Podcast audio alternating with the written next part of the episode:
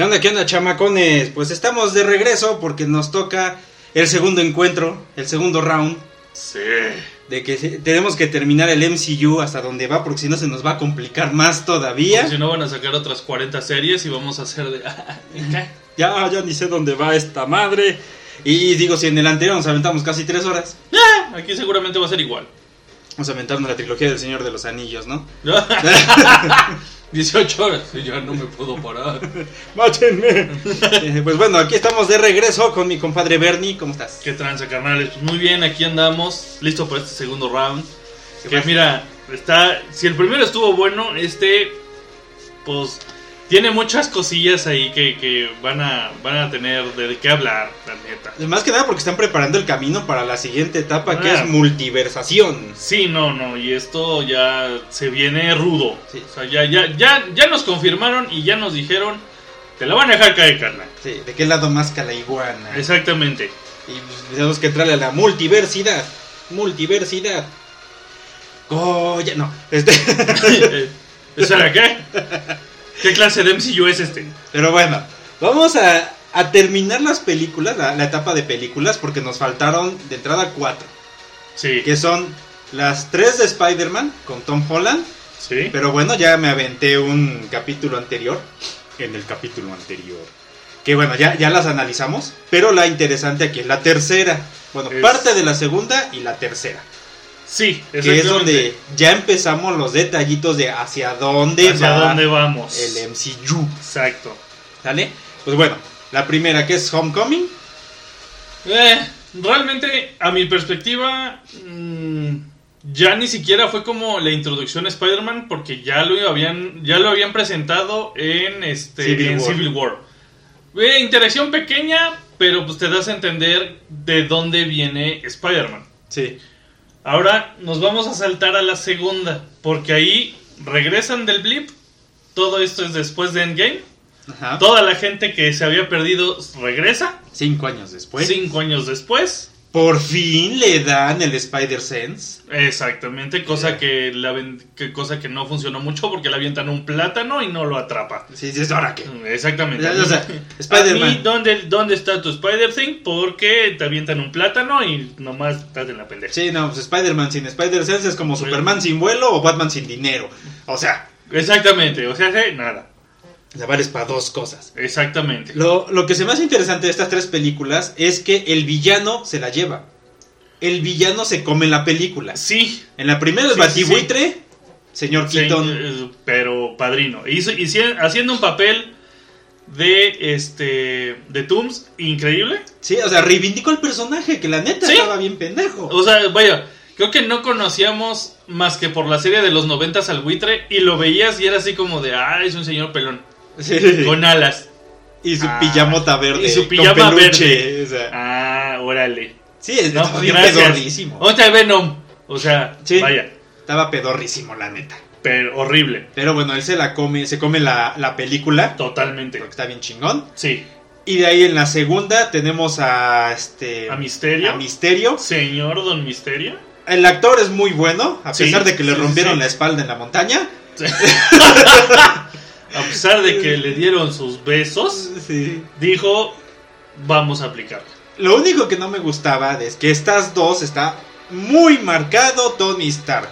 Ah, vaya, es que aquí la cuestión es esta. O sea, todo. Vaya, la historia de origen del villano fue por Tony Stark. Sí, lo que ya Vamos. habíamos visto en las otras. Exactamente. En el caso de Edward Toomes, ah, bueno, él se dedicaba a recoger toda la chatarra de la batalla Chitauri después de la película de Avengers. Bueno, llega el equipo de Stark, no él exclusivamente, pero le dice: Gracias, carnal. Sácate. Ya, exactamente, o sea, te agradecemos mucho tu aportación, no nos llames, nosotros te llamamos, llégale a la chingada. Sí. Y el señor de, bueno, dame chance porque, vaya, invertí todo lo que tenía en esto, tengo familia. Y los otros de, jaja, nosotros no, retírate. Sí. O es sea, una mega mamada. Y, por supuesto. y regresamos a lo mismo, ¿no? Tony Stark tuvo la culpa de todo. Efectivamente. Y lo vemos también aquí en la segunda, que fue Exacto. que le robó la idea este, a Misterio y que la perfeccionó y que no le dio Ahora. ni nada. A mí no me pueden venir a decir, es que Tony Stark, perdón, ni en la serie, ni en los cómics, Misterio tiene que ver con Stark. Exactamente. O sea, es un ilusionista. Meramente. No tiene nada que ver con tecnología, no tiene nada que ver con nada. Es un ilusionista. Y así es como se forma Misterio. No por. Ay, es que Stark me dijo que estoy feo y mi trabajo no funciona. Sí. Ay, me voy a vengar de él. Vato, ya ni vivo estaba. Déjalo dormir en paz, por Dios. Que dice por Tony Stark me vengo. Exacto. Vaya, fue así como de. Morirás, Stark. Señor, ya está muerto. Starquito. Ay, ¿Allá? ¡Ah, no mames! Luego ¡No sabía! Y luego su, su mamada de que hace el sucesor a este Peter Parker. Sí. Que sí- sí es donde estábamos con la jalada de que, güey, o sea, también un. Spider-Man sin tío Ben. No tiene el peso de tío Ben. Obviamente fueron tres películas en las que Spider-Man Buscaba. no era Spider-Man. Vaya, bu- busca- buscaba esa parte de, de ese, esa inspiración para poder ser Spider-Man. y no había. No, no, no, No había. existía. Y, y mejor se quedó siendo este, la bitch de, de Tony Stark. Que vaya, si lo, maneje- si lo planteamos a canon, es canon. ¿Por qué? Guerra civil. Ajá. El que se queda o el que el- al que acoge Tony Stark es a Peter Parker. Dices, Al grado en que, en que lo obliga a revelar su identidad, poniendo en riesgo a quien puso en riesgo. y le valió. Y exactamente, y Stark dijo, es el precio de la fama, amigo. No, güey, o sea, no. Sí. Volvemos a lo mismo. ¿De quién es culpa?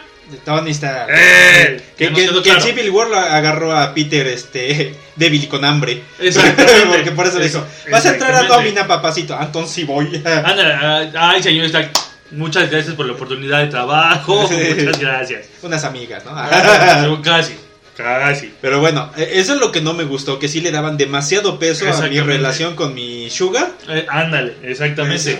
Pero ya se empezaba a hablar de que había un multiverso. Ah, claro. Porque claro, ya incluso claro. te decía de que, ah, es que este es el universo 686. Ahí hay un detalle, y es, qué bueno que me manejas esto, porque Quentin Beck al momento de que se presenta con Peter, le maneja que él es el universo 616. Ajá. Cuando te quedas de, eh, wow, wow. A lo mejor para los que no son nacidos al cómic, dices, ah, órale, qué chingón. Los que conocemos un poquito, y te Ajá. estoy diciendo lo mínimo, Ajá. sabemos perfectamente que el universo 616 es el del cómic. Ajá. Es el Y que base. el Exactamente, y que hasta el mismo Stan Lee o los ejecutivos de Marvel, no sé si en ese momento ya había fallecido el señor, Dios lo tenga en su santa gloria, Stan Lee, había dicho que el universo del MCU es el 9099, 999 o algo así. Ajá. ¿no? No- ah, un número así un raro. número, ajá. Y ya, ya se consideraba el MCU como un universo más de todos los universos Marvel que existían. Ajá, ya estamos haciendo más grande el desmadre. Exactamente, pero aquí el, que le- el hecho de que manejaran ese universo del MCU como el 616 y es de, Tú no eres, No me aguanta, ¿no? A mí no me Que- robes, carnal. Que estuvo chidito, así porque sabemos que el 616 es el base. Exactamente. Entonces fue como que chido el detalle, eso Ah, sí. claro, claro, claro. Porque al menos sí te manejan como el hecho de, de que están. de que sí existe el universo 616. Ajá, No como, no como nosotros nos hubiera gustado que existiera, porque nada más fue como la referencia. ajá. Pero, pues sí es así como de, ok, ya, ya ahora ya sabemos que el universo del MCU tiene su propio número de universo. O sea, Sí. ya, ya es muy aparte. Sí. Ahora, bueno, eso ya, ya es más adelante, pero aquí entra una intriga mía. ¿En qué universo estamos en la serie What If? Es el relajo, todavía tienen que, que especificar muchas cosas, porque viene una segunda temporada de What If. Exactamente. Entonces todavía tienen muchas cosas que pulir. Sí, claro. O sea, lo chingón es que aquí te empezaban a hablar de un multiverso y todo el relajo. Claro. Eh, lo único es que Beck, como es ilusionista y engaña, Pues fue para verle fue para, exactamente, fue para, para manipular a Peter en decir, hay un multiverso, muchacho, Así que tú afloja porque yo soy el héroe de los otros, ¿no? Ándale, exactamente. Estuvo chingón cómo manipula Quentin Beck a Peter y cómo lo hace quedar como el villano. Exacto. Eso estuvo chingoncísimo. Al, al final sí te queda así como. Hasta él mismo se queda de. O sea, entonces el malo, el villano soy yo. ¿Qué pasó aquí? Y también lo que se agradece es el detalle de este. Ah, de J. Jonah Jameson. Sí, Sí, sí, Estuvo sí, sí. chingoncísimo. El, el hecho de que viéramos el, el clarín.net con ese JJ Jameson, te quedas de. No. de. Gracias, gracias por ese gran guiño. Es- Eso estuvo chingoncísimo, la verdad. Bellísimo. Y, y, y, bueno, regresamos a lo mismo. Punto para el villano.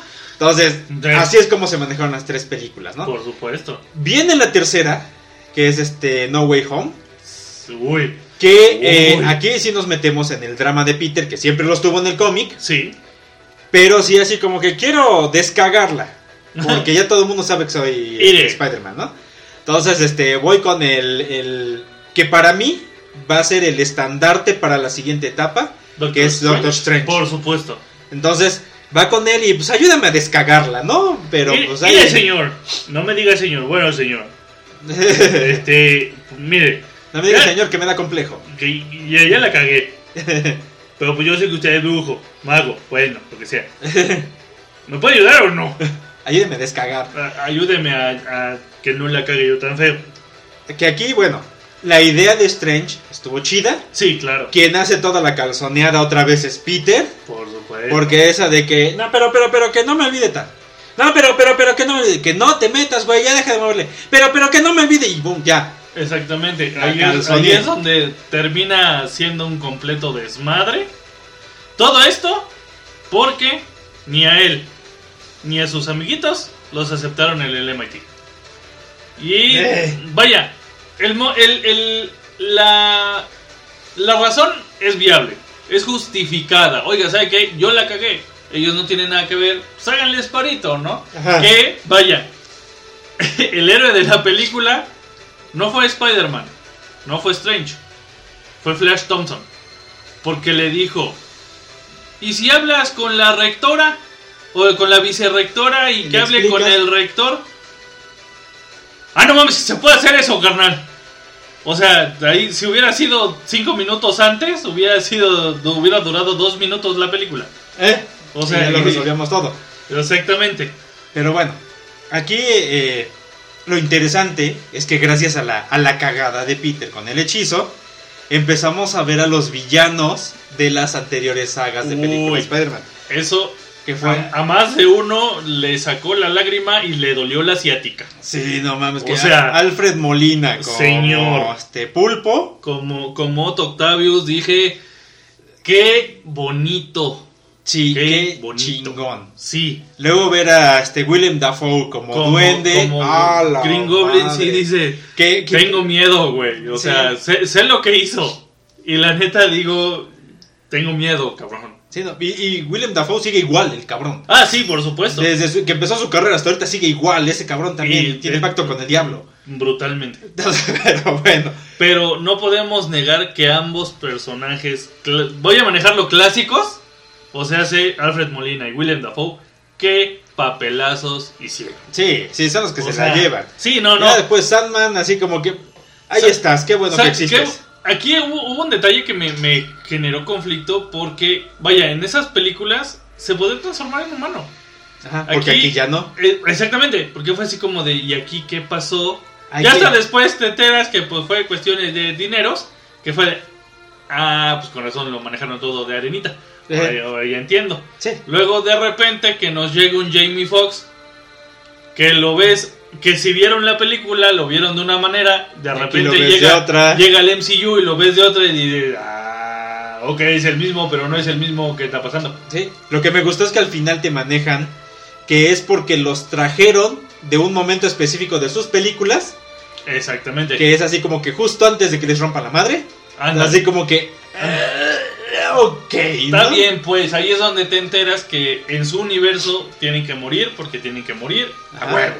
Y que al, otro, al otro que traen es el que antes de que reaccione al final de la película de Spider-Man. Ajá, exactamente. Y que el este Green Goblin que traen es el Green Goblin antes de que se clavete.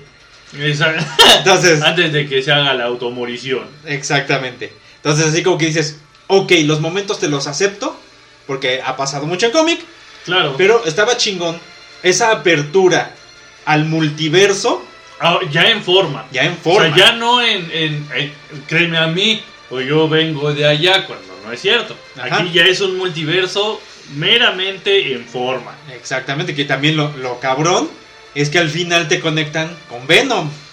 Uy, esa escena por Esa escena, no mames, yo también decía de...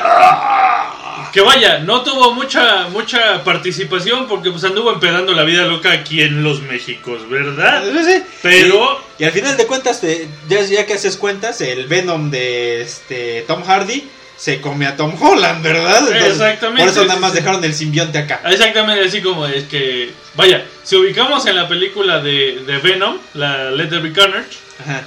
en la escena post créditos él estaba en México. Sí. Está echando la vacación, sabroso. De repente brilla el mundo y está en México, pero en otro lado. Ajá. Y ya, ¿qué pasó aquí? ¿Dónde estoy? No sé dónde estoy. Vamos a ver qué pedo. Y cuando en la pantalla ubican el notición de quién es Spider-Man, Venom dice: Ah, caray, yo conozco a este compa y vamos a lamer la tele. Porque Sí. me gusta el sabor. O sea, sí, ahí es donde te das color que puede que hasta el mismo Venom quiera cazarlo. Cosa que te emocionaba porque decías, güey, entonces van a haber madrazos entre, entre Spider-Man y Venom. Ajá, y el de Tom Holland con el de Tom Hardy. Exactamente. Dices, "Bueno, va a estar cabrón. Dices, va a estar chido los madrazos. Ya, cuando te enteras, la realidad fue de. ¿De espera qué? Eh, ¿Qué? Esto se llama hypear. Nada más, o sea, que jugar con mis sentimientos, Es- perros. Eso se llama un. Este. Prenden el boiler y no se bañan. Sí, pero en el MCU se llama un. Este, Pietro Máximo. Se llama un WandaVision. WandaVision. Ahorita vamos a llegar a eso.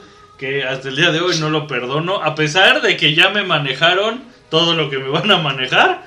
Yo, Pero- yo, yo sigo sintiéndome traicionado.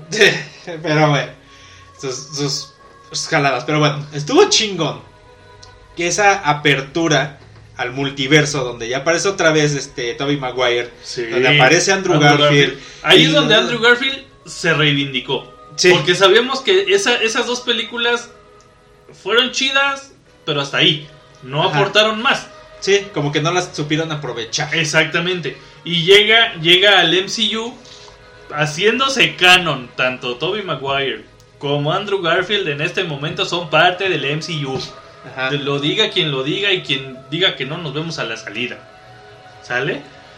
Ahí se reivindica porque ahí es donde ya entendemos un poquito más sobre él, Sí, sobre cómo fue, sobre qué pasó. ajá.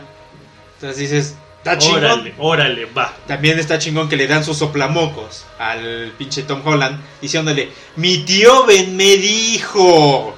Y el otro, ah, es lo que me faltaba. Dijo. Que ahí va, ahí, Ah. va, ahí va lo triste, pero es el madrazo de realidad, así que el soplamocos de humildad que necesitaba. Sí, porque, Porque, aquí no fue el tío Ben el que se lo dijo, fue la, fue tía, la May, tía May. Pero no tuvo ese punch. Al contrario, bueno, Sí. al menos personalmente yo siento que tuvo más impacto todavía porque fue la única familia que le quedaba. Ajá. O sea, aquí ya no había nadie más. Ya se le había ido su sugar daddy, Sí. ¿sale? Ya Ya, se ya a, a Happy, que era como el compinche, Estaba ya, estaba, ya estaba, eh, déjate noqueado, ya no podía mover nada, Sí. ¿sale? Y realmente la única familia que tenía era la tía May. Sus amigos, pues estaban ocultos para que no les pasara nada. ¿Y qué pasa? Que ahí es donde le agarras odio y odio ñero al Green Goblin. Porque él es el que agarra y dice, ah, pues mira, si se lo quité a él, también te lo quito a ti, carnal. ¿Cómo ves, mocos? Y mata a la tía, a la tía May. Sí. Que ahí es donde tú dices, ah, perro, o sea, no te bastó, hijo de la chica. Sí, no ¿verdad? te bastó. Y ahí es donde muchos, yo incluido, le agarramos odio. Si ya de Ajá. por sí no nos caía, aquí le agarramos odio. Eh, Y fue como de, qué bien lo haces, desgraciado. Sí, pues es muy Mm. bueno. Sí, no, por supuesto. O sea, estuvo chingón todo eso. ¿Y cómo la terminan? Para que la siguiente saga de películas ya sea así como que, bueno, regresamos a un Spider-Man más clasicón. Dices, Claro, ok, vamos a ver qué tal cómo lo manejan. Eso estuvo chingón. Sí, claro. Ahora, vamos a hacer aquí un, un- un- un- una, una- una nota al pie.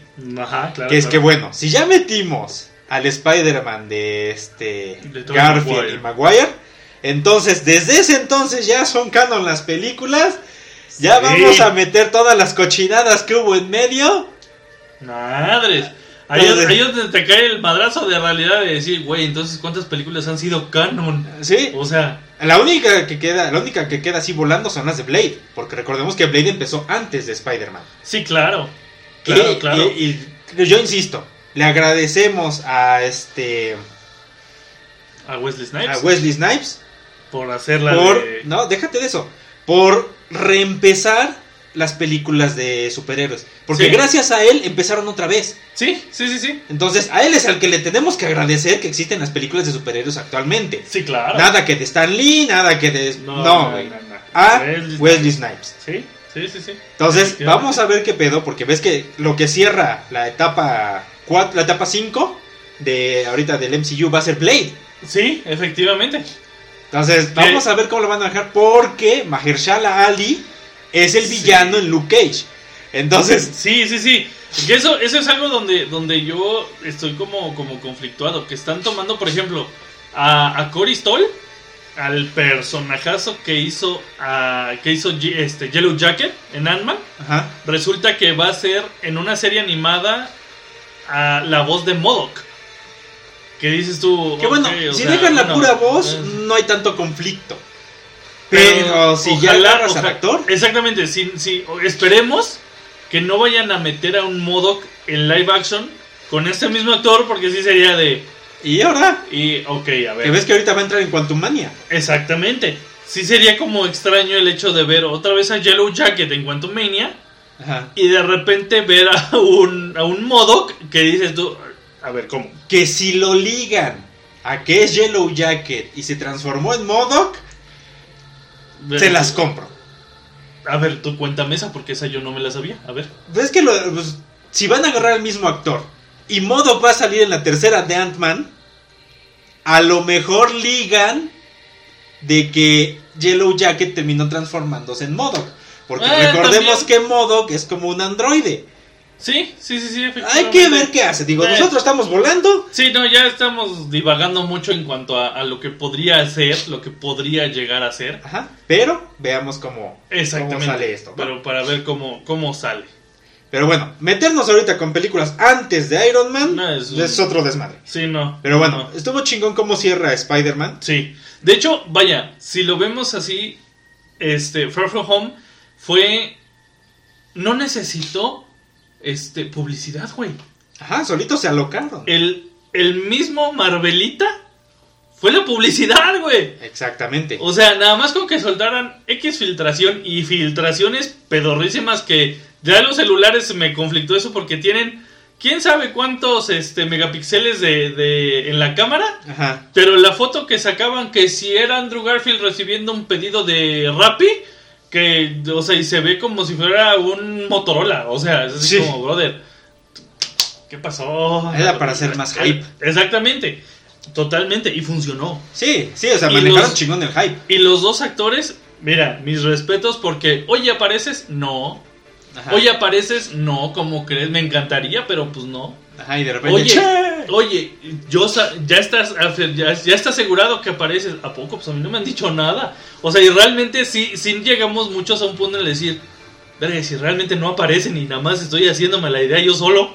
Exactamente, o sea, estuvo poca madre eso. Por supuesto. Donde sí todos empezamos a chorrearnos. A babear. A, a babear. Fue cuando cae la, este, la bomba calabaza. Sí. Y cuando sale el tentáculo de. Por supuesto. Fue Ahí es donde confirmamos todo. Ahí es donde dijimos, o sea que sí es cierto. Mi juventud. Ay, ay, la rodilla. Estuvo poca madre. No, sí, por supuesto. Y, y perdón, yo la voy a ver al cine. Yo grité cuando aparecieron Andrew Garfield y Tobey Maguire. Sí. Yo grité, perdón. O sea, creo que cualquiera que haya ido al cine y ver esos, esos portales de Strange abriéndose y que estén apareciéndote los, los clásicos, voy a manejarlo entre comillas, Ajá. Sí fue como de, no, espérate, espérate, no, o sea, ¿cómo me estás haciendo esto? O sea, no juegues así con mis sentimientos. O sea, Estuvo poca madre. la fue el evento del año. Sí, O sea, muy cabrón, sí, pues estuvo bien cabrón. por supuesto. Ahora, vamos a pasarnos a Doctor Strange y el multiverso de la locura. Ok, Que ahí, de... para empezar, todo mundo, es Shumagorat, ese es Shumagorat. Que no, no, es Shumagorat. Ojalá hubiera sido. Sí, no, hubiera sido, ya se come la película. Por supuesto. Sí. O sea, con, pero ¿sabes cuál es el hecho? Yo cuando, cuando vi la película dije, lo mató tan fácil que por mis... El izquierdo y el derecho no es Shumagorat. No, y no era. De entrada el, el diseño. El diseño era de otro personaje que había salido antes. Pero sí te da como el gatazo Ajá, de de, que decir existe. de que existe o de, o de que existe el guiño. Ajá, el ¿no? relajo es que aquí otro hijo del divorcio, porque tiene los derechos, creo que Universal. Madre de Dios, Entonces, imagina. por eso no apareció como Shumagorat, que que sí lo querían meter. Claro, por supuesto. Pero- Pero, sabemos que Shumagorad es, es villano A de Doctor Strange. Por Ajá. ende, tiene impacto fuerte. No para que sea como Gargantos, que fue el que apareció. Ajá, y que, eh, ay, sí, eh, ¡pum! Ya muerto. partieron, Ya. sí, no. Exactamente. O sea, hubiera sido más decepcionante que hubiera sido Shumagorad y que lo mataran así de rápido. Sí, sí, o sí, sea, sí. por ende, yo sí espero que llegue a aparecer Shumagorad en algún momento. Pero teniendo el peso que tiene un Shumagorad en el universo de Steven, Yu- de, de Steven De Universe. Steven Universe. Ándale. Sí, Ya expandimos con- más el universo. Con Perla. Sí. No, de, de Steven Strange. Con Carmen, Marta, Luisa y Perla. Eh, Y Petra. No, no, no. ya no. bueno. Pero estuvo chingón que aquí ya te empiezan a manejar multiverso como tal. Sí, claro. Y empezamos a brincotear. Porque este ya, ya se empieza a Porque América Chávez. porque América Chávez todo lo puede. Exacto. Y lo que me encantó es cómo la va ayudando y cómo aparece el Strange de 1990 y tantos del cómic, Sí. ah, intentando ayudarla y sacrificarla. Y Sí. este y empiezan a brincotear entre los tantos universos que existen, que incluso cae en el universo de las películas y en el universo real Sí. llega a pasar. Entonces, eso eso me gustó cómo va brincando, cómo te van diciendo que existe el multiverso Por supuesto. y que aquí la sorpresa es que la villana es este Es Wanda. es Wanda. Pero- que es derivado de WandaVision. Ay, Dios mío, ya no, no, no me hagas hablar de eso. Ahorita Bueno, sí, vamos. va, vamos a tocarlo a huevo, pero. Bueno. Ay, Dios mío. Lo chingón es que aquí ya podemos ver, o ya están tratando a Wanda como se la trata en los cómics. Que de Claro. repente es buena, ahora es mala. Ahora es buena, ahora está en berrinche. Otra vez es buena y ahora está en el PMS, ¿no? Exactamente. Entonces- Ahora, de- antes era buena, ahora nos va a cargar la chingada a todos. Sí. Que es como los castores cascarrabias, ¿no? Con el varón castor. era malo, luego era bueno, luego otra vez malo y otra vez bueno y así. Exacto, exacto. Eh, fue, fue un cambio de roles muy, muy extraño. Sí. Pero aquí siento que fue más Wanda en berrinche. Eh, de hecho. Porque fue más de, es que mis niños, oye, pero mis niños... Y hasta Strange se lo dice, no, pues si ni existían. Sí, sí, como, mija, tus hijos no están. Es que no te son- yo he soñado con ellos. Que ahí es donde todo argumento de las novias que dices tú, ay, no seas tóxica, nada más soñaste que me, que me besaba con tu hermana. Ajá. Hermano, se llama teoría de cuerdas, ten miedo. Sí. Sí, que así que, aguas. Sí, exactamente. Entonces, ya nos vamos a meter en cosas metafísicas y demás. Y Pues es que hasta lo mismo aplican ahí en la película que se llama Sí. teoría de cuerdas, así que pues ya, mira. sí, ya, nos vamos a meter en todo ese desmadre. Pero estuvo chingón que Wanda fuera la villana, ¿no? Incluso Sí, cositas que ahí se van diciendo, se van mentando la madre, es así como Exacto. que, ah, güey, tú lo hiciste por salvar a un chingo, pero si yo lo hago, yo soy la villana. que es así como dicen. Así como que- Tienes un punto. Tienes reina. un medio punto porque mira, yo lo hice por salvar a millones. Tú lo estás haciendo por dos chamacos ficticios. Ándale, Exactamente. Que es así como de, ah, a ver, mátame esa. Sí, sí, sí, sí. Entonces, bueno, a ver que, que mi chicharrón truena más, ¿no? Exactamente. Entonces, bueno, Pero ahora, vamos a manejarlo desde este mundo, desde este, desde esta perspectiva. La villana no es Wanda, per se. Es la bruja escarlata. ajá. Y ya es señora bruja escarlata. Porque hasta con el Darkhold, que ahí entramos en otro tema. Porque en, en la serie Agentes de Shield, el Darkhold se destruye. Exactamente. Que después sabemos que son copias, que muchas son copias y casi casi existen en PDF. Ajá. Dices, bueno, ok. El que tiene Wanda también es una copia. Hasta que van a la montaña con un hombre místico y bien raro. Ajá. Y ahí es donde ya ve el Darkhold original. Ajá. El que está tallado en piedra. Sí. A lo clásico, a lo, a lo pica piedras, a la chingada. Sí, que a ver, desmadralo, ¿no? Exacto. Y lo logró. Pero Y bueno, lo- Sí, pero sí. bueno, aquí lo, lo que me encantaba es que, bueno, de esos brincoteos en el multiverso, cae en el multiverso No XYZ. Que lo chingón de ahí es que te muestran a los Illuminati. Uy, Que, no. que ese sí fue así como que. Wow. ¡Me qué Porque de entrada, eh, de que vemos a. eh, Patrick Stewart. Ay, Como el profesor X. Pero- entrando con el intro de, de la, serie, de los, 90. noventas. Espérate, deja- déjate de- del intro, del, del- de la presentación. Ajá. La silla de ruedas, güey. Sí, la silla que era, flota. era la misma silla de la serie de los 90. Ah, sí, o sea, ¡Ah! exacto, exacto. Más de uno fue de. No. Como mames. Flanders, Es ese, ¡Ah! exacto, exacto, porque sabes perfectamente que de todos los profesor Javier que existen, era ese mero. Sí. El de los noventas, le sangre a quien le sangre los Sí, cuando Sí. estaba Leónidas y Guepardo y, Titania y dices, Júbilo y dices, Sí. "Pa' la madre. Ok. Exacto, pero sí te quedas así como en la madre, o sea, me están manejando, ¿qué es este, güey? Sí, sí, como que, ay, qué bonito. Exactamente, todos nos emocionamos. Bien chingón. Y luego cuando ves a este. A Black Bolt. Black Agarboltagón, ¿qué dices? Exacto. Yo dije, ah, caray, no es, no es nombre de superhéroe, así se llama realmente. ¡A la puta! ¿Qué es eso? Sí, no, ¡No mames. Y que es el actor de la, De la serie de, la de serie de Humans. Inmortales Inhumanos que dices, Sí, a mucha gente no le gustó ese recasteo. Te voy a ser sincero, yo no vi la serie de Inhumanos. dicen que está horrible. Pero, qué bueno que me lo dices para no verla. Yo también así como que tenía el gusanito, pero dije, no, ni madres.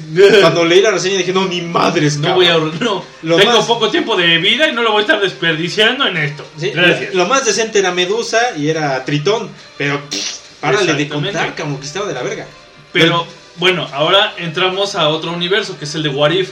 ¿Por qué? Porque nos presentan a Capitana Carter. Ajá. Que no la habíamos visto hasta que salió What If y todos de. ¡No mames! Que es Peggy. Exactamente. Lo chingón es que el pinche Anson Mount, que era el, el Black Bolt de esa serie, es el que jalan para, para esta. Y dices, ay, qué bonito, al menos ya lo reivindicaron y le limpiaron la culpa, ¿no? Ándale, si es así como de. "Va, ya, Hizo mal su trabajo, pues sí, pero pues, todo el mundo merece la, el segunda oportunidad, ¿no? Ándale, todos merecemos la segunda oportunidad. Peggy, Capitana América. Exactamente. Estuvo chingón, aunque estuvo muy desperdiciado el personaje. Eh, ahorita entramos en eso, ahorita entramos Sí. en eso porque tengo yo mucho que decir sobre eso. Bueno, la Rambo como... María Rambo como Capitana Marvel para mí se me hizo un excelente cameo. Ajá. Porque dije, ok, entonces en este universo no, la que consiguió los poderes del tercer acto no fue Carol Danvers, papá. ¿Sí? Fue María Rambo, perdón. Estuvo bien chingón. Hazle como quieras. Y esa última a mí sí me hizo gritar cual, Fran, cual Flanders. El señor John Krasinski como, Como Reed. Richards. Yo rogaba a los dioses porque lo metieran en ese rol. Cuando lo veo dije, Jesús, María y José. Ya, Jesús aquí de Veracruz. aquí me quedo. Ya, no, ya me voy, ya no necesito ver más. Sí. O sea, Y sí, hubiera estado chido porque nos hacen mierda reculero. a- ahorita entramos en eso porque sí, sí, no, me voy a dejar ir, no, hombre. Sí. O sea, a mí me da la esperanza de que lo recasten Lo van a meter. para la película. Sí, a pesar de que él diga, no, no, es que nada más fue en esta, nada más, no se emocionen. Ah, Lo mismo hicieron los otros dos güeyes diciendo, no, no, yo no voy a estar en la película, yo no voy a estar. Y mocos, van a dos. meter. Lo van a meter porque tuvo muy buena aceptación como Reed Richards. Porque sí lo ves como un Reed Richards. Ajá. Aquí pendejo, pero Reed Richards. Exactamente. A lo mejor y, y no es no es el de la película 2000 era. Porque dices tú, bueno, ese tenía un poquito más de impacto. No tenía el carisma, pero tenía el impacto. Ajá. Va.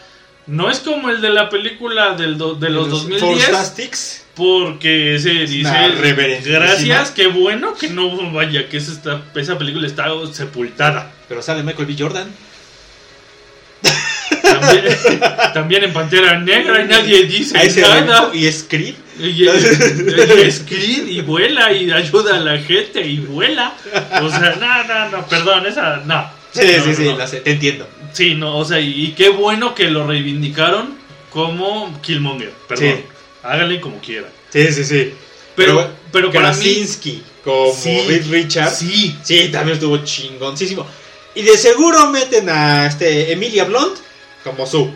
exactamente. Sí, Se- sería, sí, sería hermoso En primera, porque sabemos que. En primera son pareja, o sea, son, son marido y mujer. Sí. En segunda, por esa misma situación, siento que sí, sí existiría una relación, Una química un- chingona. una química chida entre Reed Richards y su Storm. Estaría chingoncísimo.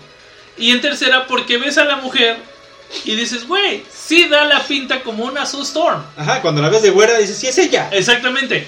Que bueno, al- el- en los 2000eros no me van a dejar mentir que cuando vieron a Jessica Alba también dijeron, ay Jesús María. En la José". primera. En la primera. En la primera, exactamente. En la segunda se veía como comercial de Clayrol, dices, no mames. Sí, exactamente. Pero en la primera al menos sí dijimos, ah, caray, a ver, cuéntame, cuéntame el chisme, ¿qué pasó aquí? ¿Eh? ¿No?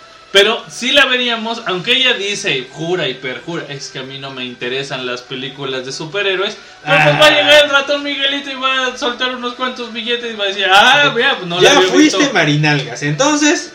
Sí, sí, sí, sí, y bien podrían aplicarla, ¿eh? Sí. Pues así como, mira, ¿qué crees, mija? Pues es que firmaste este contrato, pero pues, ¿qué crees? Marvel también es mío. Pues. Ay, qué pena, mi reina. Mochilas para los cuadernos. Exactamente. ¿Qué digo? No estaría mal.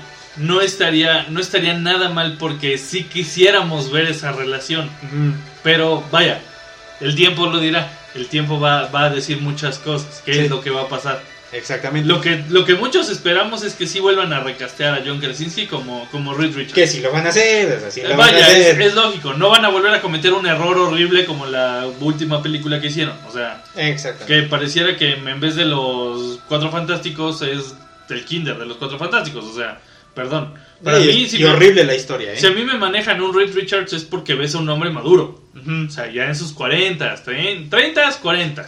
Y aquí te lo ponen como un güey de 20, 25 a 35, pues es así como, güey, no, no mames. Pero sí. No va. No o va. sea, no te queda. Sí. Pero bueno. Pero, Ah, bueno, ahí, ahí vamos, a- ahí, ahí entramos a lo que habíamos dicho, la pelea con Wanda. Todos sabemos que los Illuminati son la asociación de superhéroes o mutantes más fuerte del mundo, la más poderosa, por algo se llaman los Illuminati. Aquí pareciera que me los hicieron de goma, literalmente. Sí. O sea, que, oh sí, este Black Bolt te puede romper el hocico con un Ajá. silbido, con un, con un susurro de su boca. ¿Cuál boca? Y el otro sí. nada más por el miedo, murió. Me dice popo. Exact- exactamente. y literal, o sea, ¡Ah, me porque, exactamente, o sea, porque nada más le ves como la mema se le hace como a, como, como que se le derrite y se cae al suelo y así como, o sea, me estás diciendo que el inhumano más fuerte, el rey inhumano, se lo llevaron en menos de 10 segundos. Sí, es una mamada. ¿Cuándo también los Illuminati te habían dicho cuál era el peligro que representaba Wanda? Exactamente. Para eso, ahí es donde entro en otra cuestión. Los Illuminati le dijeron a Strange, el peligro más, o sea, lo, lo más peligroso no es Wanda, eres tú en este universo. Ajá. Y llega Wanda y le dice, no, pues no soy el peligro, mi hermano, pues ahora te demuestro que sí soy. Ahora fíjate que sí soy. Y mocos. Que para mí la muerte más estúpida en el cine, y a mis 32 años lo puedo decir, fue la muerte de Capitana Marvel. Ah. ¿Por qué? Vaya, Carol Danvers puede entrar en, un, en la nave de Thanos y perforarla de, a- de abajo arriba. Pero a María Ramón nomás la avientan, le dejan caer una estatua y se nos fue. Sí. Que dije, ah, ¡Por esa mamá! vamos a ver cómo. Sí. Entonces, a ver, Bueno. déjame entender tu Puedes punto. verlo así, se van superando, ¿no? Digo, ya, ya le quitaron la boca a uno y se derritió. Le regresan el escudo a la capitana y la y parten me, en dos. las- y me la parten a la mitad. Luego llega, al otro me lo hacen espaguetis. O sea, si es así como. Ah. El hombre más inteligente del mundo y hace la cagada más grande de todas, ¿no? de- decirle. No te vas a poner loca, pues aquí tengo a mi compa, lo que quieras conmigo con él. O sea, y, Sí, ah, sí. bueno, vas. O sea, lo que elite. Exactamente. Y luego tenemos que a María Rambo le tiran la pinche estatua encima y dices, ajá. De- Y luego. A- Ayer era como mínimo para levantarle y ponerle un putazo, lo que sea, güey. Pero- No que, no que nada más me le dejan caer en la estatua, pues de qué era la estatua o qué. Era las críticas de Rotten Tomatoes. sí, sí, totalmente de acuerdo contigo, güey. Porque la neta fue la muerte más absurda y pendeja que yo he visto. Sí, no mames. O sea, Y de ahí, la que fue más digna y más, más traumática, la de Charles la de Xavier. Charles Xavier. Vaya, sí, pero yo te voy a decir, otra película en la que me lo matan. Ah, bueno. Este Eso güey sí. se la vive muriéndose, ya, señor. ¿Te acuerdas de los cómics? Sí, bueno. sí. Eh, pero aquí sí se vio bien cabrón cómo llega en su nubecita, este... Ah, sí. La bruja y y llega Wanda y a ver, Mordo Lo presta. descabeza y dices, no mames, le rompió el cuello. A ver, pasa la cuadro por cuadro. Güey, no le rompió el cuello. Le partió la cabeza, cabrón. Dices, ay. Ay, Marcia. Pero aquí Eh. lo que no me, no me cuadra, y digo, a lo mejor son muy nuevo, muy nube en este pedo, pero, ok, le rompió el cuello en la mente. Y nada más en, en- en persona, afuera de la mente, voy a manejarlo así, nada más ves al señor como gira la cabeza y se cae. Y yo, Es que tuvo repercusión. Como estaba conectado mentalmente, ok. lo mata en un lado, lo mata en otro. ok, o sea, ya, prácticamente ya, ya, ya. hizo que viviera esa, Esa muerte. esa muerte. Ok, ya, ya, ya me quedó muy en claro, porque sí yo me quedé así como... sí, sea, yo también así, yo también estaba así como que, ¿cómo? O sea, Ajá, ¿por qué lo ¿Y mató qué- afuera y lo si mató lo adentro? mató adentro? pero es que se conectaron. Ok, ya, ah, gracias por esa aclaración, porque sí, sí era muy necesaria para mí. Después, ¿qué, qué estamos viendo? El hecho de una Rachel McAdams que en cualquier universo se ve bien. Ajá. o sea, Y aquí de pelirroja. es- exacto, en uno de, de castaña, en otro de pelirroja, en todos tuvo que ver con Strange. Eh, Que fue así como de. Órale, eh, galán, ¿no? Que sabemos que Strange se tuvo que sacrificar en la batalla de Thanos. ¿Por qué? Porque él ya había abierto el Darkhold y ya estaba poseído por el libro. Sí. ¿Cómo lo sabemos? Porque pues el mismo Charles Xavier nos enseña una regresión a cuando tuvieron cuando Black Bolt tuvo que actuar para pues asesinar a, a Strange para que no fuera una amenaza mayor. Y de ahí este Black Bolt pues decide tomar un voto de silencio porque pues obviamente pues era como un hermano Era para su él, compa. era su era su amigo. ¿no? Por lo cual, pues sí le, le afectó, por eso decidió tomar su voto de silencio. Y pues aquí metieron a, a- a Mordo como, como el nuevo hechicero supremo, que para mí es así como de, uh, Mordo. Sí. Ah, órale. O sea, hasta ahí. Dale un arma a un psicópata, ¿no? Exactamente, es así como de, ah, sí, vuelve el, más- vuelve el, el hechicero más poderoso a un psicópata que pareciera que es el nazi de los...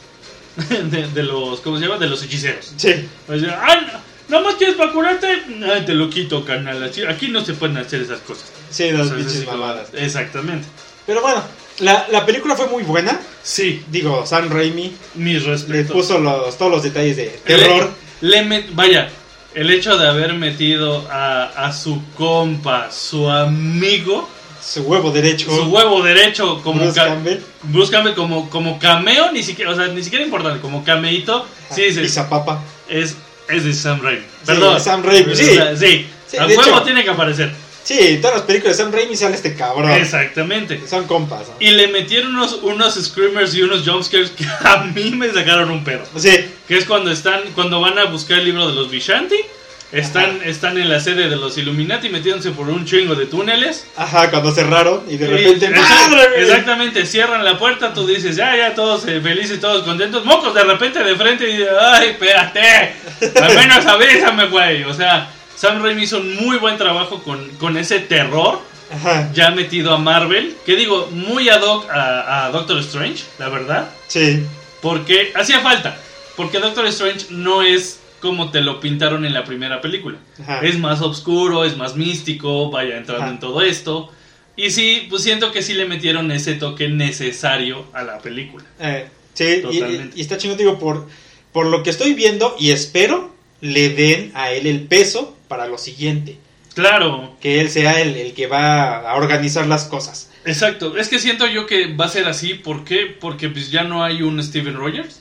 Y ya, no hay un Tony Stark. Tony Stark. Y él es como el más cercano en cuanto a la pelea que hubo contra Thanos. Ajá. Así que siento que él va a ser como la cabeza en, el, en ese momento.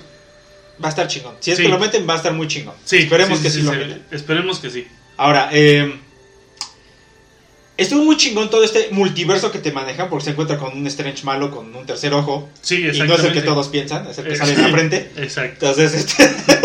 Esa, esa, esa, esa secuencia me da... ñañaritas. No, no, no, no. Me da risa. Ajá. Porque está chingón como el hecho de que utilizan música como armas.